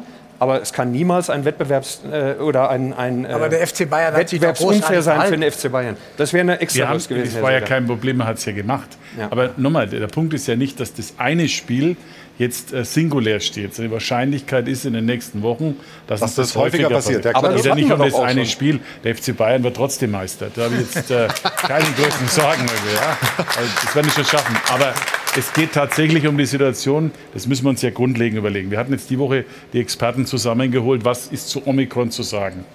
Da sind noch nicht sehr viele Aussagen gemacht worden. Beispielsweise die Frage, ab welchen Inzidenzen wird es gefährlich, welche wird es nicht gefährlich. Alles sehr unsicher. Deswegen sind jetzt alle nochmal klug beraten, äh, zu beobachten und sind auch klug beraten zu überlegen, was man tun kann. Denn wenn jetzt reihenweise solche Situationen entstehen, nicht nur bei einem Verein, sondern durch die ganze Liga, dann verzieht sich das. Und deswegen wäre es nochmal sinnvoll, das zu überlegen und als Anlass zu nehmen, in der Liga zu beraten. Und mehr geht es ja nicht. Der. Begriff Wettbewerbsverzerrung, finde ich, der kann in Corona-Zeiten sowieso nicht gelten. Wo haben wir denn da momentan noch einen sauberen Wettbewerb, wenn es denn überhaupt die Bayern haben so viel Geld und Bielefeld hat so viel Geld. Also den gibt es grundsätzlich sowieso nicht. Aber wenn wir jetzt anschauen, die einen haben 500 Zuschauer und die anderen haben 30.000 Zuschauer. Wo, wo ist da noch, ein, die Leute müssen, finde ich, und der Fußball muss irgendwann auch kapieren, dass wir eine extreme Situation haben mit dieser Pandemie und dass wir das alles zu akzeptieren haben und dass der Fußball verdammt noch mal froh sein muss, dass überhaupt gespielt werden kann. Und wenn der FC Bayern München daherkommt, was sie ja nicht getan haben, wo es ja im Hintergrund offenbar die Gedanken gab, das Spiel auszusetzen, wenn die mit der Mannschaft, die sie jetzt hatten, spielen dürfen. Und dann hat der äh, Gladbacher Spieler Kramer zu Recht gesagt, 17 Vereine in der Bundesliga wären froh, wenn sie diese Mannschaft hätten. Also ich finde, me meine Meinung ist ganz klipp und klar, Corona erfordert ein anderes Denken, was den Fußball anbelangt. Und der Fußball muss froh sein, dass er spielen darf. Und Wettbewerbsverzerrung ist das Letzte, finde ich, was momentan dann noch irgendein Begriff sein darf. ja, also das ist dann vielleicht einmal so. so. So muss man halt hinnehmen in Klar. Ja, aber Pandemiezeiten, der dass Nagelsmann vielleicht der Wettbewerb mal verzerrt wird. Großartig verhalten, Nagelsmann. Er hat die ganze Woche über Interviews gegeben und hat darauf gar nicht abgezielt, das Spiel abzusetzen. Wobei der FC Bayern im Hintergrund natürlich schon äh, bei der DFL angefragt hat, was möglich ist. Aber die haben das ganz sportlich äh, äh gelebt und die Satzung, so wie sie ist, auch gelebt und mit auch aus Überzeugung. Und wir also da muss man dem natürlich. FC Bayern nur gratulieren äh, zu, zu, seiner Haltung, mhm. wie man so schön. Ich finde das Problem, wir sitzen zu einer Fußballsendung, aber das Problem ist ja gesellschaftspolitisch zu sehen. Ich will jetzt nicht abschweifen, aber das, das, Thema ist doch diese unterschiedlichen Regelungen, die wir in allen Bereichen haben. Das versteht ja kein Mensch mehr. Sie haben es gerade angesprochen und wenn ich Sie richtig verstanden habe, haben Sie auch dafür plädiert, europamäßig in den Ligen einheitliche Regelungen zu schaffen wir schaffen es ja nicht mal in Deutschland einheitliche Regelungen unter den Bundesländern zu schaffen. Wir schaffen es nicht mal unter den Sportarten einheitliche Regelungen zu schaffen. Bei mir in der Heimat in Rosenheim dürfen 800 Zuschauer in einen Hallensport rein. Stadien sind leer. Also wie wollen Sie denn da international im Fußball eine, Einheit schaffen über Ländergrenzen hinaus, wenn wir es nicht mal in Deutschland schaffen? Also. Na, wir hatten die Situation natürlich, dass wir, muss ich mal nochmal jetzt vergleichen, wir hatten bei der Delta-Variante, die ja sehr dominant war, ähm, besondere regionale unterschiedliche Betroffenheiten. Wir waren am stärksten betroffen in Bayern wieder, was immer auch kommt, wenn Österreich betroffen ist. Also man kann es richtig sehen, wenn es in Österreich losgeht, dann schwappt es nach Bayern über, dann geht es hoch so. Äh, dann haben wir damals gemerkt, dass sehr schnell die Krankenhäuser voll werden, dann haben wir reagiert, so gut wie es irgendwie geht. Die Zahlen haben uns recht gegeben, wir sind eigentlich super jetzt durchgekommen am Ende, liegen heute irgendwie so auf dem vorletzten Platz. Wir lagen mal auf dem ersten oder zweiten. Jetzt kommt das Omikron und ist etwas anders, denn wenn die Gefährdung für die Krankenhäuser nicht vergleichbar ist, die Experten meinen, es würde mehr in den Normalbereich, wenn in die Krankenhäuser kommen, aber nicht so in den Intensivbereich. Dann müssen wir die Situation nochmal zugrunde legen und überlegen, wie gehen wir damit um. Denn wenn diese Wand wirklich auf uns zukommt, wir können nicht das ganze Land jetzt völlig lahmlegen, kritische Infrastruktur und alles. Und Sie haben völlig recht. Ich habe mich da auch oft darüber geärgert, dass es da nicht einheitlich war, selbst in Deutschland, in der Liga, eine einheitliche Regelung zu finden. Ähm, wir mussten reagieren, weil wir stärker betroffen waren. Ich glaube, bei Omikron werden jetzt alle relativ schnell gleich betroffen werden, weil das einfach so durchs Land laufen wird. Hm. Insofern plädiere ich einfach nur für einheitliche Regeln. Und die heißen, dass wir damit eben wir, klug und vernünftig umgehen. Wir gehen auf diese, auf diese Unterschiedlichkeiten auch im europäischen Vergleich, und aber auch immer innerhalb so. von Deutschland gleich noch mal ein bisschen ein. Ich Eins ist ja auch klar für den Sport nochmal. Der Sport ist natürlich nicht herausgenommen, wie Sie zu Recht gesagt haben, aus der Gesellschaft. Ähm, der Sport ist eben und auch der, der Profisport ein privilegierter Bereich. Er ist unglaublich populär, hat aber damit auch unglaublich viele Vorbildfunktionen. Also Spieler haben eine Vorbildfunktion. Das hat man ja gemerkt zum Beispiel an der Debatte um Kimmich wegen dem Impfen, welche Rolle das dann gespielt hat. Insofern muss man das gut in die Balance bringen. Aber genau da würde ich gerne noch mal bleiben. Was können denn, also du hast das ja auch in dem Beitrag so ein bisschen gesagt, dir sitzt das ein bisschen quer, dass da die, auf die Malediven und nach Dubai und was weiß ich geflogen wird. Was können die Vereine, die Spieler, was müssen sie vielleicht auch deiner Meinung, eurer Meinung nach tun, um eben zu vermeiden, so gut es geht. Wir werden nie alle Infektionen vermeiden können, da können wir uns verhalten, wie wir wollen, aber äh, dass, dass das nicht jetzt wirklich noch ja, wenn du wesentlich sagst, doller wird. mir quer, also ich habe da halt Eindruck ein Verständnis ja. dafür. Man kann es nicht äh, verbieten. Arbeitsrechtlich geht das ja schon gar nicht, aber ich habe halt kein Verständnis dafür, dass so viele des FC Bayern, bei den anderen Vereinen ja auch, in den Urlaub fliegen in einer relativ kurzen Zeit, dann zurückkommen und das Ergebnis sind nun mal neun äh, Spieler, die, die Corona haben. Das fällt ja auf den Verein zurück, auf das Bild des Vereins und gefährdet auch schlichtweg den Erfolg. Das hat man am Freitag gesehen. Es war jetzt nur ein Spiel. Aber man muss ja auch gucken, es sind ja nicht nur diese Corona-Infizierten, sondern auf Strecke. Wie lange dauert es, bis sie wieder bei 100 Prozent sind? Wie lange dauert es, dass sie wieder ihre optimale Leistung abrufen können? Das ist ja das Entscheidende. Ich rede gar nicht über den einen Spieltag gegen Gladbach oder die mhm. Niederlage, sondern auf das, was äh, äh auf Strecke noch kommt. Ich finde ich find übrigens, äh, es geht auch gar nicht darum, dass der Verein kein Weisungsrecht hat, äh, die, was die Spieler in der Freizeit machen. Die haben alle Urlaub verdient, ist alles okay. Aber ein Fußballprofi hat doch auch eine Eigenverantwortung. Ja, klar. Und er hat vor allen Dingen auch eine Loyalität gegenüber dem Verein und gegenüber dem Fan. Es könnte ja theoretisch sein, dass durch diese Corona-Reisen, durch diese Reisen der Corona-Zeit, durch die Urlaubsreise, ein Verein einen Champions League-Platz nicht erreicht. Das könnte ja alles sein. Und was, der Verein zahlt dann immer das Ganze.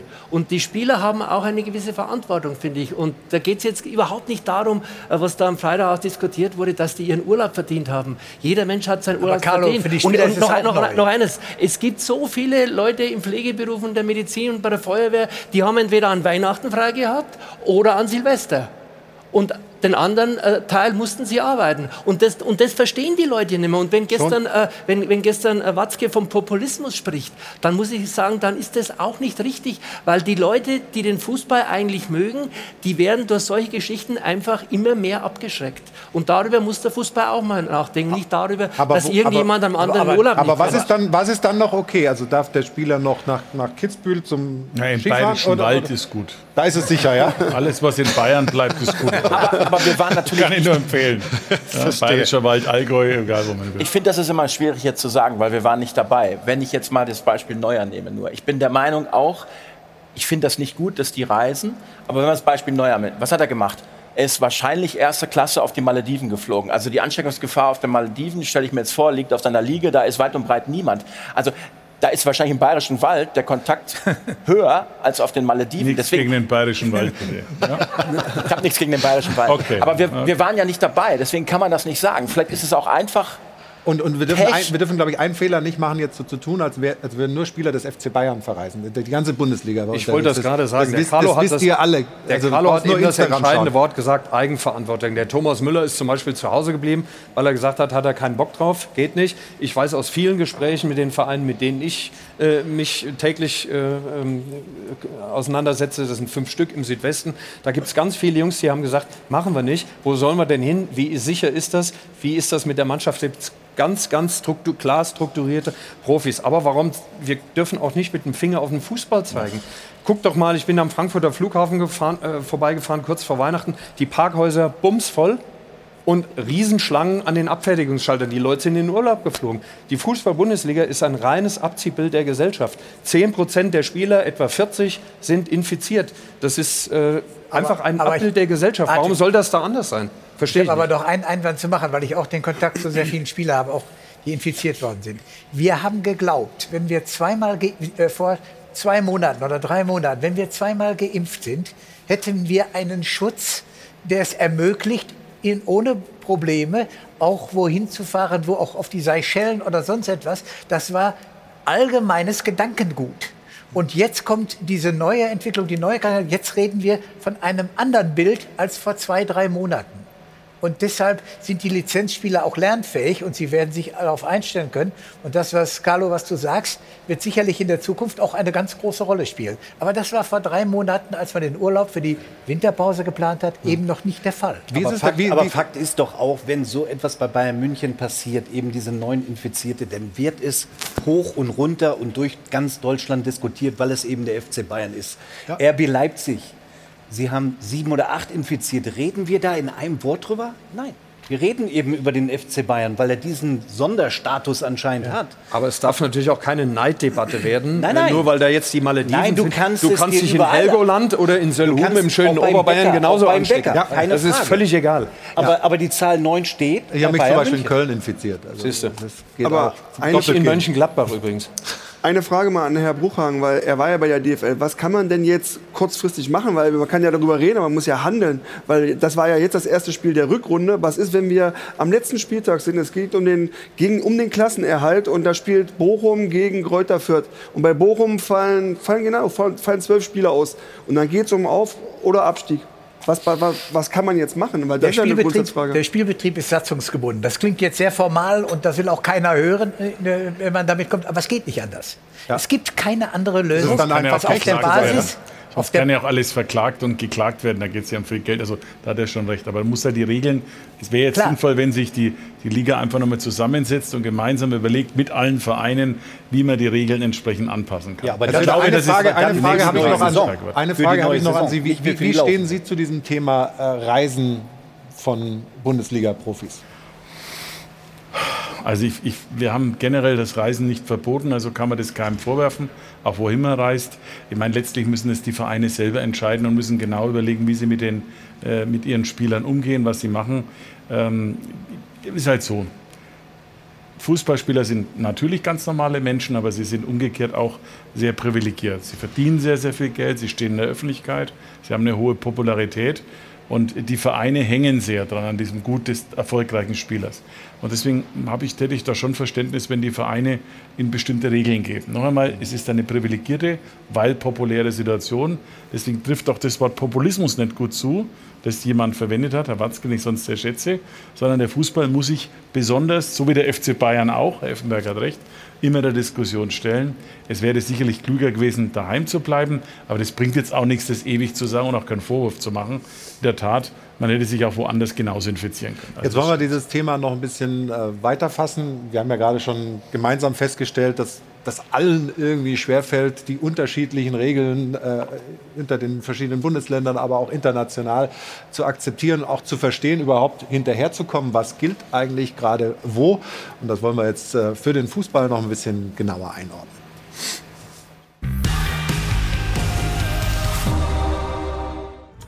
Die Null steht nicht überall in der Bundesliga. Immerhin 500 Zuschauer in Freiburg und Hoffenheim.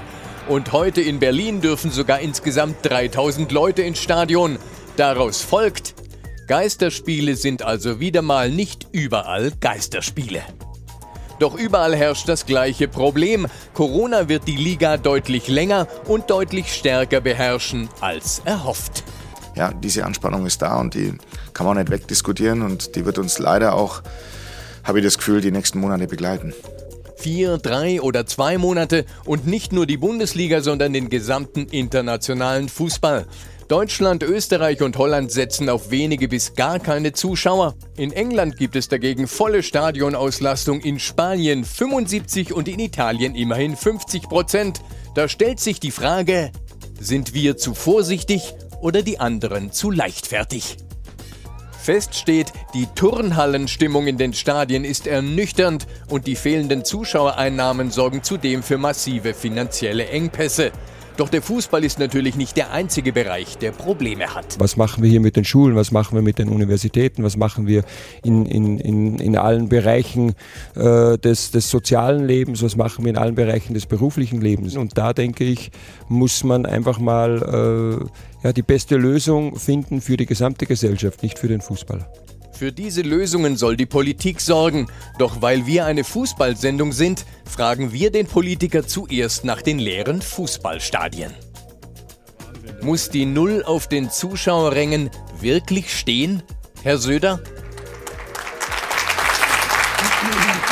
Ja, die Frage gebe ich gerne weiter. Sie hatten ja im September, glaube ich, selbst mal ausgeschlossen, dass es wieder Geisterspiele geben wird. Jetzt ist es doch wieder so gekommen, über uns gekommen. Aber ist es alternativlos?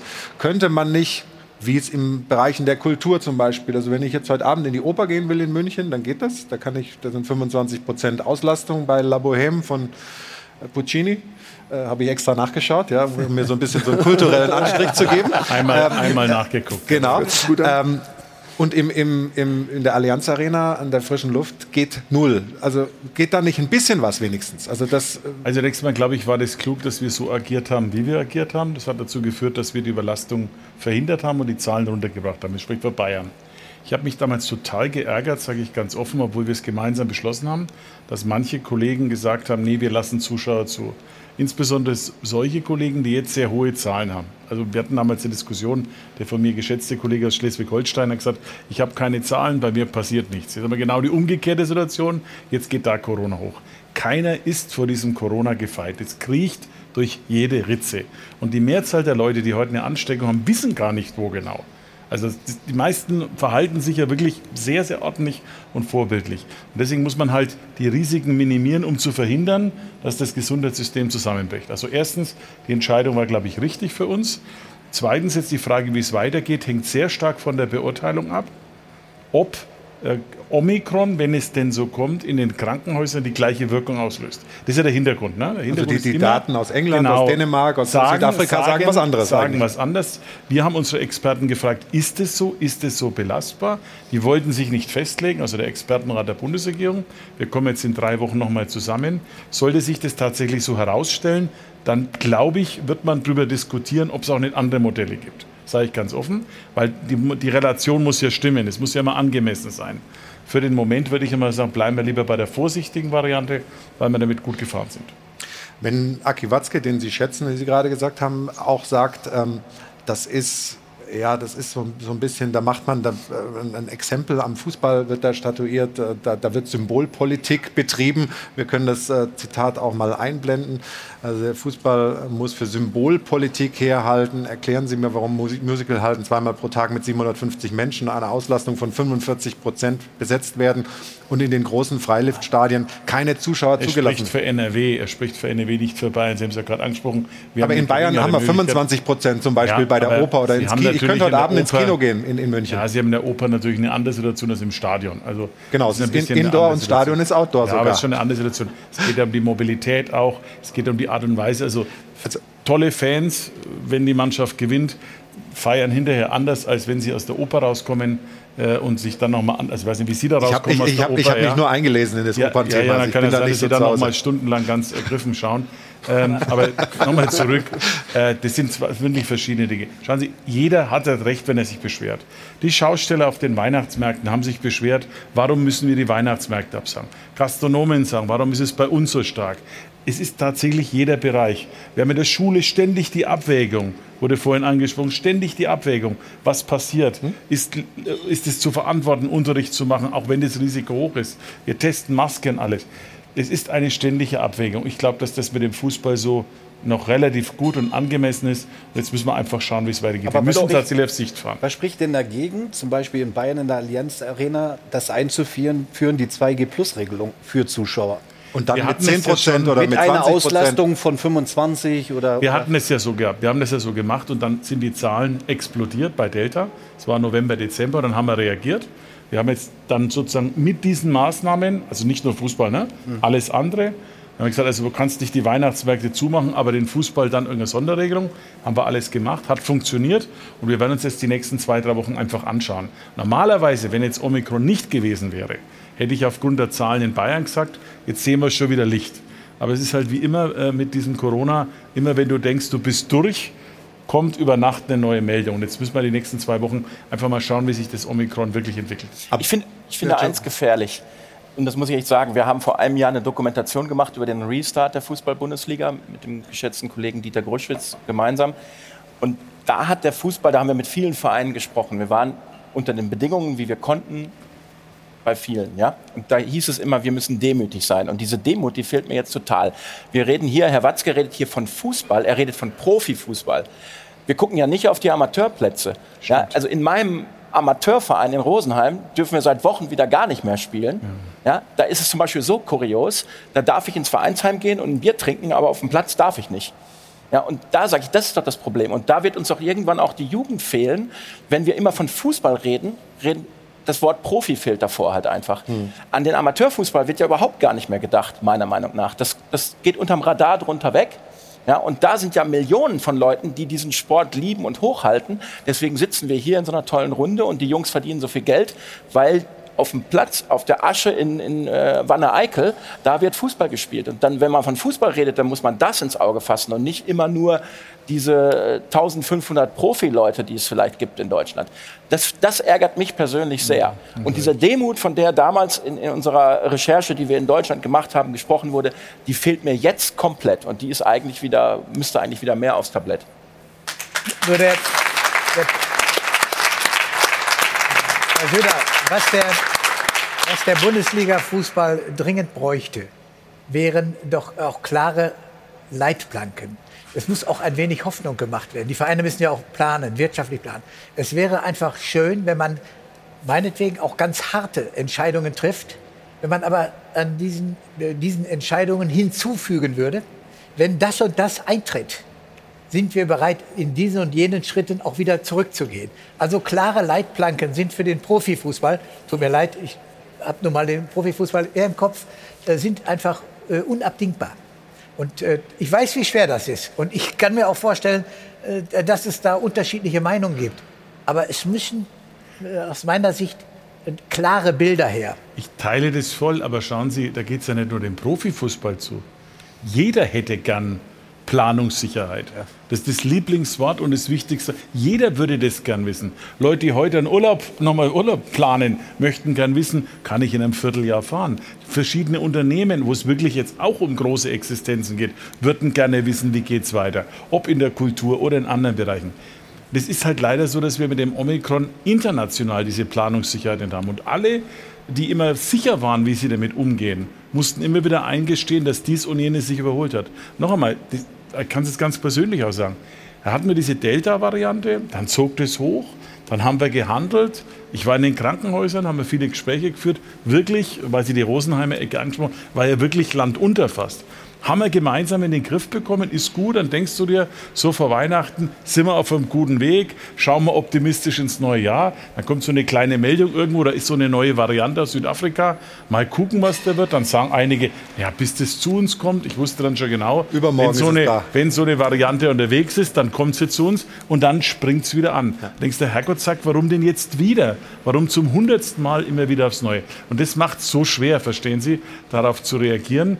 Und es ist halt letztlich ein bisschen wie äh, bei den Spielen. Wir müssen gucken, dass wir da auf Sicht, aber so gut wie möglich das für alle vergleichbar absichern. Herr Söder, wir würden ganz gerne noch äh, ganz kurz das Thema Kapazitäten, Unterschiede in Deutschland und in Europa besprechen. Ich weiß, Sie haben einen engen Zeitplan. Haben Sie, haben Sie Ja, noch zwei, drei Minuten ja, für uns? Ja? Das wäre nett. Dann gucken wir mal auf eine Deutschlandkarte, die wir vorbereitet haben. Ähm, es hieß ja Geisterspiele jetzt wieder für alle in Deutschland und dann ist es eben doch ganz unterschiedlich. In Baden-Württemberg äh, waren gestern in Freiburg und Hoffenheim jeweils 500 Zuschauer. In Berlin heute werden 3000 sein bei Hertha gegen Köln. Im Rest eigentlich niemand. In Frankfurt waren gestern auch ein paar hundert. Äh, 250 in äh, den Logen. in den Logen. Irgendwie, da gibt es auch Ärger drüber. Zu Recht Ärger meines Erachtens, können wir vielleicht gleich noch besprechen. Aber warum gelingt es nicht mehr, das bundeseinheitlich zu regeln, so etwas? Also ehrlich gesagt, das ist eine der Dinge, die mich auch enttäuscht haben, Mhm. weil letztlich beim Fußball kann man sagen, entweder oder, also entweder oder, entweder etwas Höheres oder gar nichts, weil all diese Aber Zwischendinge das ist ja auch wieder nichts. Äh, Ja. vielleicht eine Wettbewerbsverzerrung, wenn der eine mit Ja, Zuschauern ja. zu Hause spielen kann, der andere nicht. Das ist ja, ja, auch ein Unterschied. die, die Zahlen, die Zuschauer, über die wir da reden, machen jetzt den wirtschaftlichen Effekt nicht entsprechend Nicht ganz wirtschaftlich, Wettbewerb. Einfach, wenn man Heimfans hat im Hintergrund. Kann sein. Also beim FC Bayern, das hat mir letztens noch Olli Kahn bestätigt, die waren ja fast bei Geisterspielen normalerweise fast erfolgreicher als mit Zuschauern, weil sie da auswärts ohne Probleme Das spricht jetzt nicht für die Bayern-Fans im Stadion. Nein, aber das spricht für die Auswärtsspiele. Das spricht für die Auswärtsspiele. Also, die haben da also auswärts immer ohne Probleme gespielt. Nein, aber, aber äh, das stimmt schon. Es ist auch ärgerlich und wissen Sie, was am meisten immer echt nervt? Wir gehen in so eine Runde und vereinbaren uns auf etwas und zwei Stunden später erklärt dann Kollege XY, ich mache es doch ganz anders. Aber das haben Sie auch schon gemacht. An der einen oder anderen Stelle. Na, oder? wir haben es immer dann gemacht, wenn wir stärker betroffen waren. Also ich erinnere mich irgendwie. Also, äh, Ja, die Erinnerung trübt wahrscheinlich. Ja, okay. Aber Warum nein, es geht doch, geht doch bei der Geschichte einfach darum, warum, warum macht man das überhaupt? Glauben Sie, dass das irgendeinen Spaß macht? Macht null Spaß und Freude, solche schweren Entscheidungen zu treffen. Wir greifen ständig ein in Bereiche, wo ich früher gar nicht wusste, dass das politisch überhaupt geht. Ich hätte mir nie gedacht, dass die Politik sowas entscheiden kann. Und nur weil es auf einem, auf einem einzigen Paragraphen in einem Gesetz ist. So, es handelt sich hier um eine Seuche, die ist potenziell tödlich und jemand, der nicht geimpft ist, der kann mit schwersten und tödlichen Verläufen rechnen. So. Wir versuchen es so gut wie möglich zu machen und deswegen ist es dann besonders ärgerlich, wenn ich sagen darf, wenn wir dann immer von einem Grundsatz abweichen und versuchen, diesen Vorsichtsgrundsatz zu relativieren. Können Sie, darf ich noch eine Frage stellen? Natürlich. Können, können Sie uns sagen, wie lange uns dieses Virus noch begleitet? Ey, der ist Ministerpräsident, nicht Gott. Ja, aber, Aber wir, wollen, fast, wir, wollen aber ja fast. nicht, wir wollen ja nicht irgendwie Die entscheidende Frage ist was also, anderes. hoffen und dann ist die Hoffnung wieder kaputt. Die entscheidende oder? Frage ist was anderes. Die, also die erste Frage ist, ich glaube, Corona wird nie wieder verschwinden, aber die Gefährlichkeit ist die Frage. Die erste, es gibt ja schon die ersten, die meinen, es könnte durch Omikron, also wenn Professor Drosten, der normalerweise immer zu den Ja. also ganz konservativsten. Einschätzungen gehört, sagt, da könnte sich daraus vielleicht endemische Prozesse ergeben. Also das heißt, dass das in einen normaleren Bereich übergeht. Ich weiß es nicht, ich kann es Ihnen nicht sagen. Wir haben ja das gleiche Problem wie hier in so einer Runde. Wenn jetzt hier zehn Experten bei äh, Corona zusammensitzen, so wie Sie, kommen zum Teil völlig unterschiedliche Meinungen raus. Und ein paar müssten hier auch einzahlen, weil sie immer Sie wieder haben mit den gleichen Kamellen bisher, kommen. Ja. ähm, und äh, also ich glaube, es bleibt, aber wir haben jedes Jahr mehr Fortschritt durch das Impfen. Das kann man sagen. Also jeder zum Beispiel, der jetzt geboostert ist, der kann, so sagen alle, kann zumindest damit rechnen, dass auch bei Omikron er keinen schweren Verlauf bekommt. Was schon das Wichtigste wäre. Weil die Also Zeit das drängt. Lernen damit wird leichter, das Lernen, das Leben damit wird leichter. Ich wollte noch ein, ein, äh, eine Grafik kurz ähm, auf den Sender holen. Und zwar, wenn wir vergleichen im europäischen Vergleich, die großen äh, Ligen. Ja? Also wir sehen äh, Frankreich, wir haben die Inzidenzwerte immer mal äh, drunter geschrieben, die sind ja, äh, da kann man nur noch mit den, mit den Ohren schlackern, die sind ja deutlich höher als in Deutschland. Ähm, in, in, in, Frankreich 5000, in, in, England gar keine Einschränkung, in Italien jetzt an dem Spieltag heute noch 50 Prozent Auslastung, ab dem nächsten Spieltag sind es auch nur noch 5000 und in Spanien 75 Prozent. Wir haben vorher gefragt, sind wir zu vorsichtig? Oder der Rest zu leichtsinnig? Also wenn man die Zahlen sieht, würde ich sagen, sind die vielleicht zu leichtsinnig. Also gerade bei England wird der Mama schon ein bisschen mulmig. Ich weiß nicht, wie es Ihnen geht. Da wird einem mulmig, wenn man das dann so sieht. Ja? Die haben gestern so. Die machen ein großes Experiment mit ihrer Bevölkerung. Mal schauen, wie das aussieht. Sie haben aber auch einen Premierminister, dem scheinbar alles scheißegal ist, muss ich ganz ehrlich sagen. Das sagen jetzt also Sie, ich will dem, ein Wahnsinniger. Aber miteinander mit Großbritannien keinen Ärger machen, aber man wundert sich über manches. So eine, eine Frage müsste man aber stellen, zumindest, ist erlaubt ob ich jetzt die Meinung habe oder nicht, ist etwas anderes. Aber ja. die Frage ist, müssen wir in Deutschland nicht unsere Einstellung zu dem Virus ändern? Also müssen wir nicht einfach akzeptieren, dass es da ist? Und so wie es die Engländer zum Beispiel machen, so wie ich es zumindest gelesen habe, ist, sie achten darauf, dass die Krankenhäuser nicht volllaufen. Aber am Ende sind ihnen diese Zahlen, die wir hier jeden Tag um die Ohren gepfeffert kriegen, sind denen eigentlich relativ egal. Also die Frage ist, ist, ist es eine Einstellungssache von uns oder ist das so typisch deutsch, dass wir jeden Tag immer an Zahlen und an Regeln uns entlang... Ja, aber, aber du, England, hat, England hat gestern 150.000 Toten gemeldet in Corona. Wir haben 115.000. Also, also ich weiß das nicht. glaube ich, also die, die, die Zahlen sind natürlich für alles die Basis zunächst mal. Das ist ja wie im Fußball, die Tabelle entscheidet am Schluss. Ähm, und die Frage ist, wie ist die Einzelgefährlichkeit? Also bisher war es so, dass dieses Delta ansteckender und gefährlich war. Und ich finde, wir haben gut reagiert in Deutschland. Wir haben insgesamt immer ganz gut reagiert. Wir haben etwas zu wenig Impfzahlen. Das ist das etwas, was uns alle beschwert. Das diskutieren wir aber auch die, die äh, Pflicht, die uns helfen soll, weil sie tatsächlich hilft, das Impfen vor schweren Verläufen. Das ist ja das Wichtigste. Denn wenn die schweren Verläufe ausgeschlossen sind, droht auch keine Überlastung des Gesundheitssystems. Das, dann wäre das Thema, sagen wir mal, konditioniert helfen. Na, dann kann man es beherrschbar machen. So. Und im anderen Fall, das, was England macht, das ist einfach wie in vielen Dingen, wir lassen es einfach laufen, schauen mal, was wird. Und da sage ich Ihnen ganz ehrlich, da ist dann der Schutz des Lebens schon hoch zu sehen. Ja. Da ist eine ansteckende Krankheit. Das wissen Sie, es gibt ja so Leute, die sagen, ich kenne es aus meinem Umfeld, die sagen, ja, dann sind die halt selber schuld, wenn sie sich anstecken. Ähm, das wäre für den Einzelnen, wenn er nicht einen anderen ansteckt, wäre das ein Thema. Aber schauen Sie mal, was heute an Operationen verschoben werden müssen. Also jetzt sagt man, was soll das Ganze? Aber Hüftoperationen, sehr schmerzhaft, wer sie nicht machen kann. Manche Krebsoperationen verschiebt sich durch solche Entwicklungen. Die Pflegekräfte haben echt zum Teil auch keinen Bock, wenn sie immer wieder Leute behandeln müssen, schwerstkrank, ungeimpfte. Wir hatten solche Fälle aus dem südlichen Oberbayern, da haben, uns, haben sich Pflegekräfte und Krankenhausleute beschwert und haben gesagt, da kommen dann die also ungeimpfte, die glauben, Sie haben kein Corona, obwohl sie schwer krank sind. Die Familie kommt, will keinen Test, keine Maske machen. Da entstehen wirklich gesellschaftlich schwerste Prozesse. Deswegen hoffe ich einfach sehr, dass wir mit viel Impfen und mit anderen Verläufen das Ganze wieder zusammenbringen. Und wenn der Satz mir nur gestattet ist. Ja, gerne. Äh, es ist ja nicht nur eine virologische Situation, wir wissen ja ganz genau, die Gesellschaft ist da an, an einer Spaltungsgrenze. Ich habe es noch nie so stark erlebt und empfunden wie jetzt. Und wir müssen auch alles dafür tun, neben der medizinischen Behandlung am Ende auch eine psychologische und soziale Situation zusammen. Es muss irgendwie wieder zusammenkommen.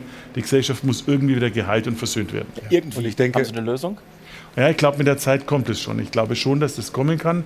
Äh, und äh, insbesondere das mit dem Impfen, das ist, glaube ich, der einzig auf Dauer. Ich glaube, was uns, was uns alle eint, ganz egal, welche Meinung der Einzelne dann auch hier in der Runde hat, ist die Hoffnung, dass wir irgendwann da wieder rauskommen, spätestens im Frühjahr, dass es dann eh besser wird, aber dass vielleicht sich das, was sich so zart andeutet mit Omikron, dass das etwas harmloser wird, dass es mehr zur Endemie. Sicherheit. Nein, absolut nicht. Alle, die Hoffnung schlau waren und möchte ich gerne wussten, haben. Alle, wirklich alle. Ich habe ja selbst immer auch gern, bin da gern vorangegangen, aber ich kann nur wirklich sagen, China oder auch Neuseeland, andere, die immer No-Covid hatten und die wirklich alles getan haben es kriecht irgendwie durch jede Ritze durch. Es ist halt ärgerlich und deswegen ist dieses Virus einfach nicht zu unterschätzen. Aber wir ich müssen auch nicht in Panik und Hysterie verfallen. Ja? Ich bin geboostert. Ja. ja. Also auch ein Geboosterter kann, das wissen wir, Omikron bekommen, allerdings Gott sei Dank mit praktisch keinem Verlauf oder ganz mild. Ihr Nürnberger Parteikollege der OB König. Der, der zum Beispiel, das ist halt einfach so. Jetzt wollen wir uns nicht zu sehr im, im fränkischen kleinen Kleinfelder. Wir machen Weltpolitik. Wir, wir machen ja eine bundesweite Sendung. Wir sind hier in, die Sendung ist in Bayern. Ja, ja, ja das schon, das schon. Also aber wir strahlen tatsächlich ins gesamte Bundesgebiet aus. Bayern wird Meister und der Club steigt auf, wird es ein sehr lohnender Vormittag. okay. Vielen Dank, Herr Söder, dass Sie eine Viertelstunde überzogen haben für uns und die vielen Fußballfans zu Hause. Äh, es war sehr nett, äh, mit Ihnen zu plaudern. Und dann schauen wir mal, dass wir alle gemeinsam aus dieser Situation irgendwie wieder rauskommen. Wir sprechen natürlich weiter drüber, über Corona, über Fußball. Uns gehen die Themen nicht aus. Dankeschön, einen schönen Sonntag wünsche ich Ihnen noch. Und wir sind gleich wieder zurück beim Stahlberg Doppelpass, meine Damen und Herren. Werbung Anfang. Werbung Ende.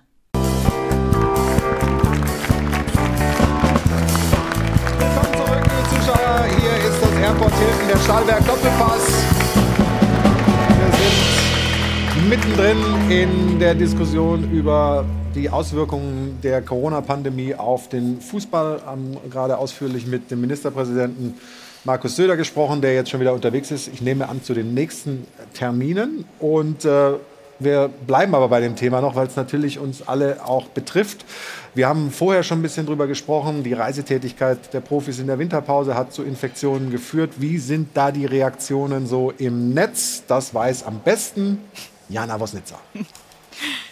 Ja, und die Fans, muss man sagen, wünschen sich doch etwas mehr Eigenverantwortung von den Spielern. Sind die Teams/Spieler nicht selbst schuld, wenn sie wegen Corona nicht auflaufen können und sozusagen in Kauf nehmen, im Urlaub in fernen Ländern sich eher anstecken zu können? Daher verstehe ich nicht, wieso man über eine Verlegung überhaupt spricht. Nur so eine Frage. Und auch er sagt, unsere Politiker sagen uns, also dem, ich sag mal, normalen Bürger ständig, hört auf, Urlaub zu machen, nehmt Rücksicht auf eure Mitmenschen. Aber die Fußballer dürfen weiterhin Urlaub machen und jetzt die Zahlen nach oben treiben. Wieso gibt es da keinen großen Aufschrei? Das sind deutliche Worte. Gibt es den Aufschrei hier in der Runde? Oder? Nochmal, zu einem Zeitpunkt, als Sie diesen Urlaub geplant haben, war die Situation nicht so dramatisch, wie sie sich jetzt darstellt. Und ich habe dafür Verständnis, dass Sie das geplant haben und dann auch umgesetzt haben. Aber man muss daraus gelernt haben. Ich glaube, dass die Vereine heute anders denken als vor drei Monaten. Du dass als Vereinsverantwortlicher in der heutigen Situation, ja. würdest du deinen Spielern sagen, pack die Koffer nicht, bleib zu Hause? Ich würde sie darum bitten, ja. Ich würde in einer konzertierten Aktion äh, die Spieler mit ins Gespräch nehmen. Ich würde mir die Meinung der Spieler anhören.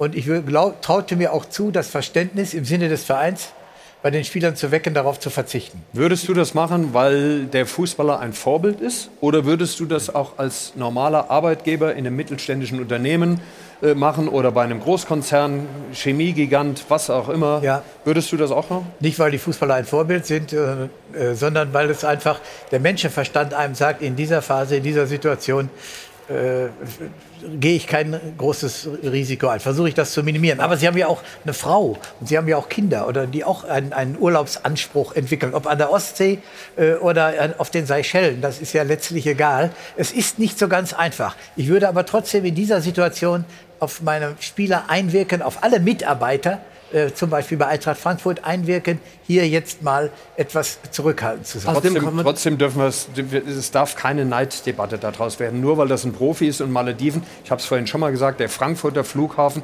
ist kurz vor Weihnachten aus allen Nähten geplatzt, weil Zehntausende Menschen in den Urlaub geflogen sind. Wir haben eben von der Jana gehört, äh, hat ein User gesagt, äh, die dürfen in den Urlaub fliegen und wir nicht. Es stimmt ja nicht. Die Gesellschaft ist anders und die Bundesliga ist nur ein Teil der Gesellschaft. Deswegen habe ich das gefragt. Müssen die sich anders verhalten als normale Menschen? Bin ich nicht der Meinung. Ich bin, auch nicht, ich bin auch nicht der Meinung, dass sie das machen müssen, weil sie Vorbilder sind. Aber sie müssen es vielleicht machen, um den Erfolg ihres Vereins Klar. ihrer Mannschaft nicht zu gefährden. Stefan hat in seiner These, die hatten wir vorhin mal kurz eingeblendet, können wir vielleicht noch mal äh, reinnehmen, die du bei T-Online äh, aufgestellt hast. Vor allem den letzten Abschnitt finde ich halt interessant das hätten die Verantwortlichen den Spielern mit so viel Nachdruck vermitteln müssen, dass diese zu Hause bleiben. Gehen wir mal zum FC Bayern. Äh, wäre das, ist hypothetisch, wäre das unter Höhnes Rummenigge anders gewesen vielleicht?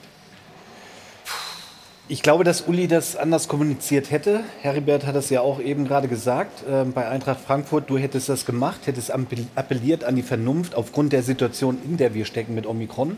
Und das ist auch total nachvollziehbar, weil du gehst zwei oder drei Wochen später schon wieder in den Wettbewerb rein, wo es um Titel, um Erfolge, um Geld und so weiter geht. Aber grundsätzlich gilt das für die ganze Gesellschaft, finde ich, dass jeder eigentlich so vernünftig sein müsste, zu sagen, ich hätte auch fliegen können, ich bin aber nicht geflogen. Ähm, eben aus der Gefahr heraus zu erkennen oder zu sagen, nein, äh, wenn man auf Reisen geht oder sich in der Öffentlichkeit bewegt, halt das so klein und eng wie möglich. Und dann kann das nur eines sein, dass man eben zu Hause bleibt für diese neun oder zehn Tage. Von mehr reden wir ja nicht, bei, beim FC Bayern jetzt, ähm, so wie es zum Beispiel Thomas Müller getan hat, äh, um auch diesen Erfolg nicht zu gefährden. Aber der Thomas Müller kommt aus Bayern, der ist zu Hause, er hat seine Familie hier. Der Upamecano zum Beispiel hat seine Familie im Senegal. Sollen wir dem jetzt Davis ist mal nach Kanada Nein, geflogen, wieder um seine Familie zu sehen. Klar, ich Sollen wir den jetzt verbieten? Äh, Sie dürfen wie wir um alle nicht die Liebsten sehen an Nein, nein, also mich nicht bitte falsch verstehen. Ja. Es kann auch passieren, wenn du in München äh, aus der Tür rausgehst und zum Bäcker gehst, kannst du es auch äh, dir einfangen und es kann passieren. Aber ich glaube, Aber das ist nun mal der FC Bayern mit neun Infizierten und darüber reden wir doch so intensiv. Das ist also ich meine, wir, wir, reden auch anders drüber, wenn der FC Bayern im, im, was weiß ich, im Champions League Viertelfinale mit so einer Mannschaft an, antreten muss zum Beispiel. Ja? Aber, also, aber noch einmal, ich bin davon überzeugt, dass wenn Uli Hoeneß oder, oder Salihamidzic oder wer auch immer, wenn ich meinen Spielern in einem solchen Gespräch die jetzige Situation kennend, sagen zu Alexander Meyer, äh, zu Mike Franz, zu Janis Amanatidis, hätte ich gesagt, ihr könnt im Sinne unseres Vereins, ihr könnt jetzt nicht fahren. Dann hätten die Spieler das nicht gemacht. Also, die Spieler also, folgen ihrem Brazzo Manager. Hat, Brazzo hat mit Sicherheit appelliert und auch Oliver mhm. Kahn. Aber die Spieler haben sich halt so entschieden. Der Schaden liegt ja beim Verein. Aber der Schaden liegt ja bei einem Verein. Zeitpunkt. Aber ist da nicht irgendwas falsch? Also wenn dann diese Entscheider, also wenn Herr Bruchhagen das so gesagt hätte, dann hätte, glaube ich, dann hätte ich schon gesagt, okay, ich bleibe dann da. Also wenn du, wenn du sagst, dass dann der Olli und der Brazzo das gemacht haben und es dann so viele nicht machen, dann ist da. Dann Nur ist die Situation war anders, Mike. Falsch, ne? Wir waren vor zwei, die Omikron-Sache hat jetzt eine neue Entwicklung genommen. Ich habe vor drei Monaten auch entschieden, dass ich zu einem Golfturnier äh, nach Marbella fahre, von, von Tocha. Ja, mit dem damaligen Kenntnisstand, zweimal geimpft zu sein, habe ich mich ein, einigermaßen sicher gefühlt. Und siehe da, äh, es war falsch. Es war falsch, weil es mich die Krankheit erreicht hat. Und die Urlaubsplanung dieser Spieler liegt ja auch drei Monate zurück. Oh, man, kann aber, Urlaub, ja man kann aber einen Urlaub stornieren, also, oder? In die ja, ja. wollte ich gerade sagen, das ja. tut ja keinen einzigen Bundesligaspieler weh, wenn die äh, in Urlaub jetzt studieren müssen. Also, das, also da, das wird keinem wehtun. Also das verstehe ich da nicht. Ich glaube, das ist aber wieder eine Frage von, von Nachdruck. Ja, natürlich kann man das nicht vorschreiben. Jeder Mensch kann ja. reisen und machen, was ja. er will. Aber da bin ich völlig bei Ihnen, Herr Bruchhagen. Äh, wenn Sie das mit Ihrer Persönlichkeit den Leuten sagen, Mike hat es ja erzählt, ist das wahrscheinlich was anderes, das unterstelle ich jetzt einfach mal, als wenn das Bratzo Salihamidzic macht. Ich möchte aber nochmal sagen, ja. die ganze Bundesliga war unterwegs, nicht nur ja, der FC Bayern. aber wir sind ja beim FC Bayern als ja, ja, Fall. Klar, wir haben vor Weihnachten mit Uli Hoeneß ein Interview gemacht und der hat da in, interessanterweise gesagt, dass er mehrfach mit Josua Kimmich telefoniert habe, um ihn umzustimmen.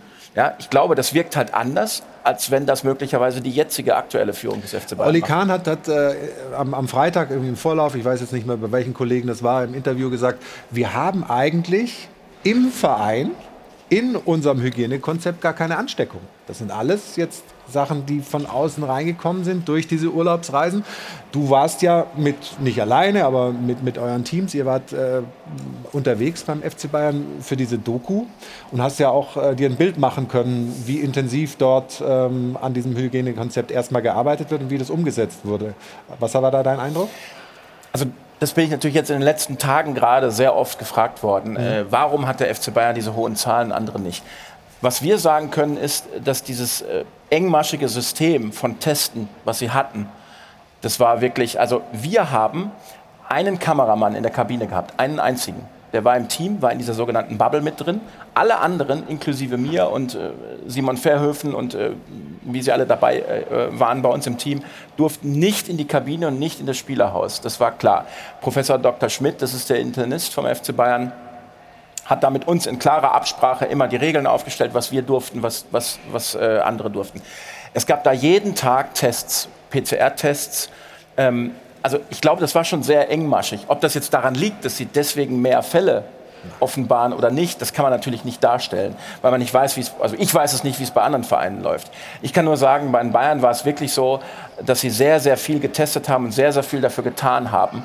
Und wir da eigentlich, und das war für die Arbeit so einer Doku sehr, sehr schwierig, das könnt ihr alle beurteilen, äh, eigentlich ausgeklammert war. Also wir haben äh, im Grunde digital mit den Spielern arbeiten müssen, mit einer Ausnahme, wie gesagt, des Kameramanns, den wir natürlich in der Kabine Aber haben. das ist ja momentan überhaupt nicht das aktuelle Thema. Das aktuelle Thema ist, dass die im Urlaub waren und sich da offenbar infiziert haben. Und das ist doch das Thema, worüber momentan mhm. Deutschland spricht. Und äh, Martin, äh, wenn du sagst, äh, hat Nagelsmann ja in der Pressekonferenz vor dem Spiel auch gesagt, Upamecano muss nach Hause. Ist doch klar, gönnen wir doch jeden vom Herzen. Es geht ja überhaupt nicht um Neid. Aber wie viele Leute haben gearbeitet und konnten an Weihnachten ihre Lieben auch nicht sehen? Und da sage ich jetzt mal schon, die haben diese Fußballer verdienen wahnsinnig viel Geld und sie haben auch eine moralische oder eine emotionale Verantwortung gegenüber den Fans, die für diesen Verein auch mitleben und, und, und diesen Verein lieben. Und dann muss ich doch irgendwann mal einsehen, hoppla, ich habe jetzt einen absolut privilegierten Job und ich muss da auch eine gewisse Eigenverantwortung äh, an den Tag legen. Ich kann doch nicht immer sagen, mir muss der Heribert Bruchhagen oder der Uli Hoeneß oder der Salihamidzic oder in Dortmund der Kehl erklären, wie die Welt ist. Also ein Eigenständigkeit. Aber da sind wir jetzt beim Grundsatzthema des Fußballs. Weil diesen Spielern alles abgenommen wird, dann wird ihnen halt irgendwann auch das abgenommen. Und Aber da muss ich, ich ganz ehrlich sagen, das ist doch äh, eine Selbstverständlichkeit. Ja. Wir, wir, reden jetzt über Inzidenzen, ruhig, äh, weil, weil, ruhig, keiner, ruhig. weil keiner reist. Es sollte keiner reisen. Sind auch nee, gefährlich. Es sollte keiner reisen. Es ist doch uns allen gesagt worden, wir sollen jetzt möglichst nicht reisen. Und jetzt haben wir dann wieder den Schub gekriegt mit den Fällen. Und das ist in der Bundesliga das, das Gleiche. Wir und ich muss ganz ehrlich sagen, die Leute haben einfach eine Verpflichtung gegenüber sich selbst und dem Verein. Quasi keine Gegenrede mehr. Nee, nee. Wir, wir, wir können, und das ist. Das gerade wieder in die Wand geschossen, aber er hat ja recht. aber es ist, es ist letztlich, alle Diskussionen über dieses Thema sind immer so ein bisschen, dass sich das, dass das polarisiert. Manchmal hat man das Gefühl, es geht ein, ein richtiger Riss äh, durch die Gesellschaft. So ist es hier nicht, äh, empfinde ich nicht so. Aber wir müssen auch mit dem Blick auf die Uhr jetzt mal noch zu dem Thema kommen, was wir als Frage der Woche ja aufgeworfen haben. Sind wir zuvor vorsichtig mit Geisterspielen und die anderen zu leichtsinnig mit teilweise vollen Stadien. Ähm, am Dopafon kriegen wir da auch noch mal ein paar Eindrücke, was Sie zu Hause denken. Ich bin der Meinung, man kann wieder begrenzt mit Zuschauern Fußball schauen, aber man sollte alle testen lassen. Was in Musikveranstaltungen möglich ist, sollte auch im Fußball möglich sein, sogar noch ein bisschen besser. Es ist nicht sinnvoll, Geisterspiele durchzuführen. Es ist eine Freiluftveranstaltung. Normalerweise kein Problem, den Stadien Fußball zu gucken. Das Hauptproblem, was selten bis gar nicht angesprochen wird, ist die Anfahrt. Wenn ich jetzt auf Hertha BSC zum Beispiel zurückgreifen würde, ist das Hauptproblem einfach die S-Bahn. Da alles drängen sich alle Knüppeldicke drin voll. Ich meine, es sei denn, man fährt drei Stunden vorher, aber machen ja auch die wenigsten Leute. Also wenn ich die Innenstädte sehe, überfüllt, kaum jemand hält Abstand, dann die großen Einkaufszentren. Wie viele Besucher sind da denn pro 90 Minuten? Das ist doch genauso wie Fußball. Also, nehmen wir noch mal ein paar Anregungen mit. Jetzt habe ich mal ein Experiment mit euch als meinungsstarke, verbal sehr starke Leute. Nur ganz kurz, ja, nein. Geisterspiele, ja oder nein? Was, was ist deine Meinung? Nein. Carlo? Ja. Nein. Nein. Ja. Nein. Okay. Dann sage ich auch noch nein. okay, dann machen wir eine kurze Unterbrechung, liebe Zuschauer. Dann sind wir gleich wieder hier. Es gibt was zu gewinnen und wir gucken noch mal, wer da so um die Champions League noch mitkämpft in dieser Saison. Hoffenheim, Freiburg, ist das wirklich so? Und wie groß sind deren Chancen? Das und vieles mehr nach einer kurzen Unterbrechung. Und jetzt drücke ich Ihnen die Daumen.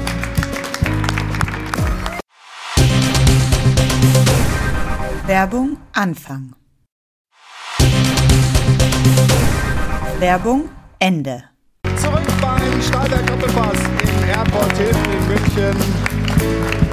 Hajo von Adel und Band greifen nochmal in die Tasten. Und jetzt ist bei uns Jana dran. Ja, und das ist ja Halbzeit in der Fußball-Bundesliga und das ist immer ein guter Zeitpunkt, um mal so eine Zwischenbilanz zu ziehen. Wir schauen mal auf die aktuelle Tabelle. Wir können nämlich sagen, Stand jetzt für die Champions League qualifiziert. Stand jetzt, genau, von Kovac zitiert. FC Bayern und der BVB haben sich qualifiziert. Damit war zu rechnen, vielleicht aber nicht unbedingt mit der TSG Hoffenheim und dem SC Freiburg. Damit hätten vermutlich die wenigsten gerechnet vor dieser Saison. Das spricht natürlich für die Arbeit dieser Vereine. Die TSG unter anderem auch seit sieben Spielen ungeschlagen. Also die stehen natürlich nicht unverdient da an der Tabellenspitze. Aber was bedeutet das für das internationale Ansehen der Fußball-Bundesliga? Es gibt jetzt zwei Möglichkeiten. Ist es auf der einen Seite gut, dass auch mal andere Vereine in der Champions League League präsentiert sind. Oder auf der anderen Seite könnte darunter vielleicht auch die Attraktivität eben der Bundesliga und des deutschen Fußballs leiden. Tja, sprechen wir doch mal drüber. Ähm, also erstmal finde ich es ja sportlich toll, dass solche Mannschaften äh, so eine gute Saison spielen. Aber wie seht ihr das in der insgesamt, Runde? es ist insgesamt toll, nicht nur sportlich, ja? sondern es ist eine wunderbare Sache. Und da wird mir Rudi Völler und Fernando Caro werden mir nicht böse sein, wenn dann statt Bayer Leverkusen der SC Freiburg mal in die Champions League kommt. Es gibt dann oder es gibt oder wer auch immer. Es kann nicht sein, dass immer äh, Bayern, Dortmund, Leipzig und dann Gladbach oder was im Augenblick oder nicht Wolfsburg oder, oder, wer auch immer. Ja. Immer die gleichen in die Champions League kommen. Eine Durchmischung und auch das Generieren der internationalen Einnahmen von Vereinen, die das bislang nicht geschafft haben, führt ja im Wettbewerb der Bundesliga zu einer Annäherung. Dann kommen eben äh, Hoffenheim und Freiburg in den Genuss der Champions League-Töpfe und haben damit die Chance, auch im Lizenzspieleretat einen Ausgleich vorzunehmen. Ich finde diese Entwicklung, auch wenn sie dann im Wettbewerb natürlich, sage ich mal, Bayer Leverkusen größere Chancen hat als der FC Freiburg, auch wenn das dann im internationalen Wettbewerb nicht so gut für die deutsche Fußballliga ist. Insgesamt gesehen ist das wirtschaftlich als auch sportlich, fände ich das eine tolle Sache. Und in dem Jahr sind ja, wenn wir jetzt vom Renommee der Bundesliga sprechen, von den Vieren drei auch ausgeschieden, die offenbar dann einen größeren Namen vielleicht hätten als Freiburg. Und es ist eine Leistungsgeschichte. Freiburg, wenn sie das durchziehen, da kann man sich nur in den Staub werfen vor Bewunderung und sagen, großartige Leistung. Und wie gesagt, Wolfsburg letzter geworden in einer Gruppe, die nicht so schwierig war. Also ob die jetzt das äh, Image des deutschen Fußballs groß angehoben haben, auch wenn ihr beide mal dieses Trikot getragen habt, äh, wage ich stark zu bezweifeln. Und was halt auch schön ist, auch für die Fans. Ich meine, für die Fans dieser Mannschaft ist das doch gigantisch. Also dass du einfach da, das sind ja sieben, eigentlich sieben Mannschaften. Wenn Köln heute gewinnt, sind sie ja auch dran. Hätte Frankfurt gestern gewonnen, wären sie punktgleich mit Freiburg gewesen. Es sind eigentlich sieben Mannschaften, die sich um diese zwei Plätze äh, momentan streiten und abgerechnet gerechnet wird ja am Schluss. Ja, ja, ich habe sie schon rausgeholt, die drei. Hey, hey, rein damit! rein damit! So, Premiere. Aber, aber, aber, schön ist das halt auch für die Fans, weil ich sag mal, die freuen sich doch. Jeder Freiburg-Fan ist da gerade auf Wolke 7. Ja, und, und, das hast du ja ganz ja. selten. Und der Christian Streich, der liebt das, wenn wir seinen SC Freiburg in die Champions League reden. Ne? Ja, du kennst ihn quasi. Ja, äh, er ist so ein höflicher Mensch, dass er auf, auf diese Fragen auch zum hundertsten Mal noch antwortet. Aber innen drin merkst du, ihm schwillt der Sohn Kamm. Also ich kann das schon, schon verstehen. Er hat, hat ja auch recht. Es sind ja noch 16 Spieltage, ist totale Momentaufnahme. Aber, ja, aber es ist doch nicht ausgeschlossen. Nein, oder? natürlich ist es nicht ausgeschlossen. Und ich fand, in, natürlich soll das so ein bisschen provozierend sein. Eben auch äh, hier die, die kleine Formats dazu. Ähm, ob der deutsche Fußball am Ende darunter leidet oder sowas. Das ist natürlich total überzogen, bewusst, um eine Gesprächsebene jetzt zu schaffen. Aber ganz im Ernst, was hat sich die Welt drüber gefreut, als vor ein paar Jahren in England mal Leicester City äh, Meister geworden ist und nicht immer die London Clubs oder äh, die Manchester Clubs, sondern mal Leicester City ist doch mhm. geil. SC Freiburg und Hoffenheim, ich betreue beide Vereine seit vielen, vielen Jahren. Das ist eine sensationelle Arbeit und da können sich so viele eine Scheibe von abschneiden. Frag mal in Hamburg nach beim HSV, frag mal in Schalke nach, frag mal in Bremen nach und so weiter, bei den Clubs, die jetzt unten stehen. Mhm. Was Kontinuität heißt, was Vertrauen heißt, was Miteinander heißt und so weiter. Hoffenheim, jeder andere Verein hätte den Höhnes letztes Jahr rausgeschmissen. Die haben den beibehalten.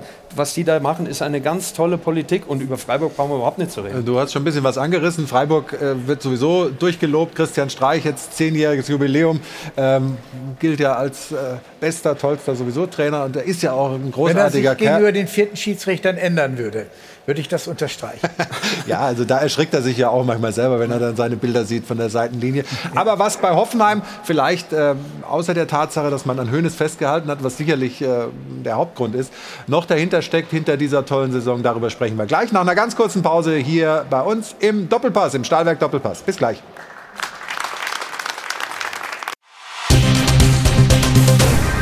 Werbung Anfang. Werbung Ende. Vielen Dank, Anna Dollack. Dann wissen wir doch Bescheid, wie es mit den Quoten aussieht für die Spiele des heutigen Tages. Und wir sprechen ein bisschen weiter über Hoffenheim und Freiburg, die Plätze 3 und 4. Stefan, was ist aus deiner Sicht bei Hoffenheim besonders bemerkenswert gerade? Ja, wir haben es ja schon angesprochen, festzuhalten in einer schwierigen Situation an den Trainer, äh, keine Frage, Ruhe bewahrt. Und sie sind mittlerweile auch konstant gut. Ja? In den letzten Jahren war es immer so die Hinserie gut, die Rückserie schlechter oder eben genau andersrum. Sie sehen sehr, sehr stabil aus und ähm, spielen auch richtig guten Fußball. Also ich kann mir vorstellen, dass sie bis zum Ende der Saison oben drin bleiben. Allerdings würde ich jetzt nicht sagen Platz 3 oder Platz 4. Da sehe ich andere Mannschaften, die noch hochkommen werden. Leipzig vielleicht. Ich glaube, Gladbach hat auch noch die Möglichkeit ranzurücken. Ähm, da sind wir schon richtig viele Punkte Das ist schon- schon, ne? Ja, ich, ich weiß, ich weiß. Freiburg ja auch. Freiburg hatte ja auch immer so eine gute oder sehr gute Hinrunde. Dann sind sie in der Rückrunde ein bisschen eingebrochen. Ähm, ich würde es mir wünschen, überhaupt keine Frage, aber ich glaube, dass Mannschaft mit mehr Qualität, eben Gladbach oder auch eben Leipzig, Frankfurt, dass die noch ranrutschen und äh, eher den, in den Kampf eingreifen werden, als die, die eben genannten. Martin, aber du kennst ja den Trainerstreich sehr gut. Ist das äh, auch seine innere Meinung, dass er sich da voll gegen wehrt? oder? 1000 Prozent.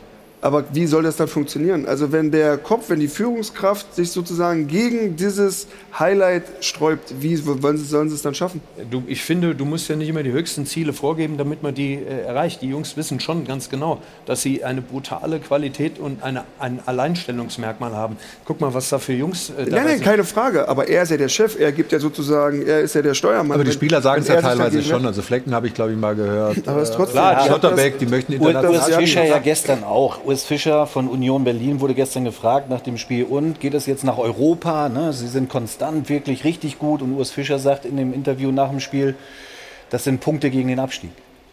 Aber deswegen frage ich ja, ob das dann wirklich von innen von Also ihm bei, so bei kommt, weil ihm, bei manche ihm verkaufen ja, aber das, das, ja heißt, so nach außen. das heißt ja nicht, dass die Spieler sagen, oh, der Chef hat gesagt, wir dürfen nicht an Europa. Na, dann gucken wir mal, dass es nur der Klassenhalt ist. Ist ja Quatsch. Die sind ja schon, haben ja, Ja. alle richtig was in der Birne da in Freiburg.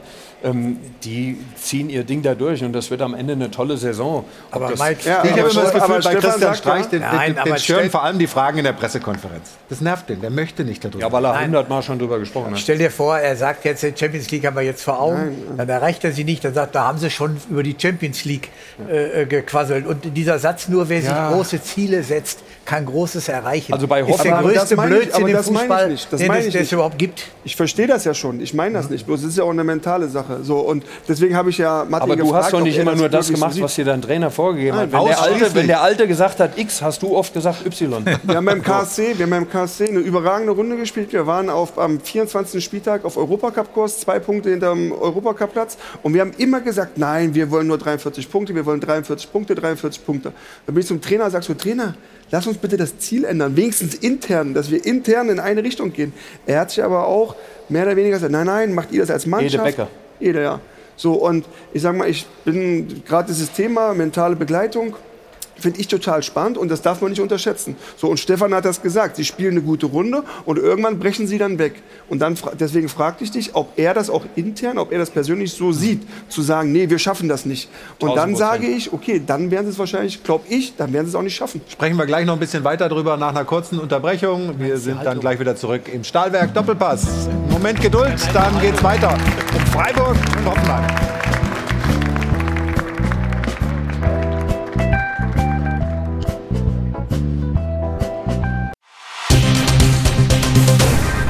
Werbung Anfang. Werbung Ende. Mal reingeflogen für den heutigen Sonntag hier ins Airport Hilton. Der Stahlberg Doppelpass geht in die letzte Runde. Wir haben auch in der Pause hier sehr intensiv drüber gesprochen, über Freiburg, über Hoffenheim.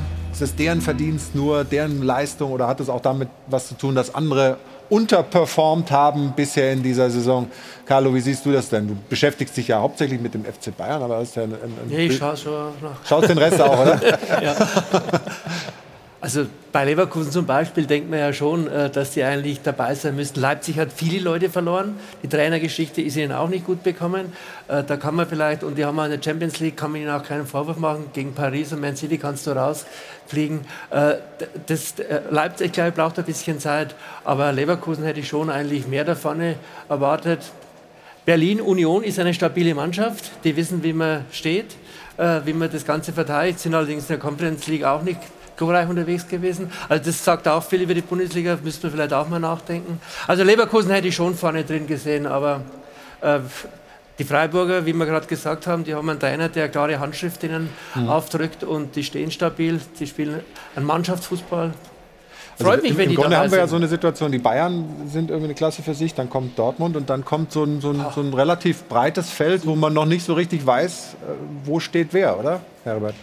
Also, ja, es ist richtig beschrieben. Und gut, wie gesagt. War auch keine Frage, hast nein, du recht. Ja. Und man, ich müsste mich wiederholen, man wünschte sich, dass das jetzige Tabellenbild Bestand hat, ohne dass jetzt die Leverkusener oder die Leipziger da traurig sind, weil es dann einfach eine bessere Durchmischung gibt und weil wir dann neue Bilder bekommen. Also so ganz überraschend ist es ja eigentlich auch nicht. Wie gesagt, das Thema Kontinuität. Freiburg hat oft tolle Saisons gespielt, hat schon auch ein paar Mal äh, Deutschland in der Europa League früher mit Volker Finke im UEFA Cup äh, vertreten. Zwar nie sehr glorreich, aber äh, ist okay. Bei Hoffenheim zum Beispiel darf man nicht vergessen, ist zwar das Dorf aus dem Kraichgau für viele, ja, aber die sind schon einmal in der Champions League Quali letztlich am FC Liverpool gescheitert und haben dann einmal die Champions League über die Bundesliga ganz normal erreicht, haben dort auch gegen Manchester City tolle Spiele gemacht, mhm. sind fast weitergekommen. Also das wäre nicht das erste Mal. Ja? Also da ist schon äh, ein bisschen was dahinter und das hat letztlich einzig und allein mit guter Arbeit und Kontinuität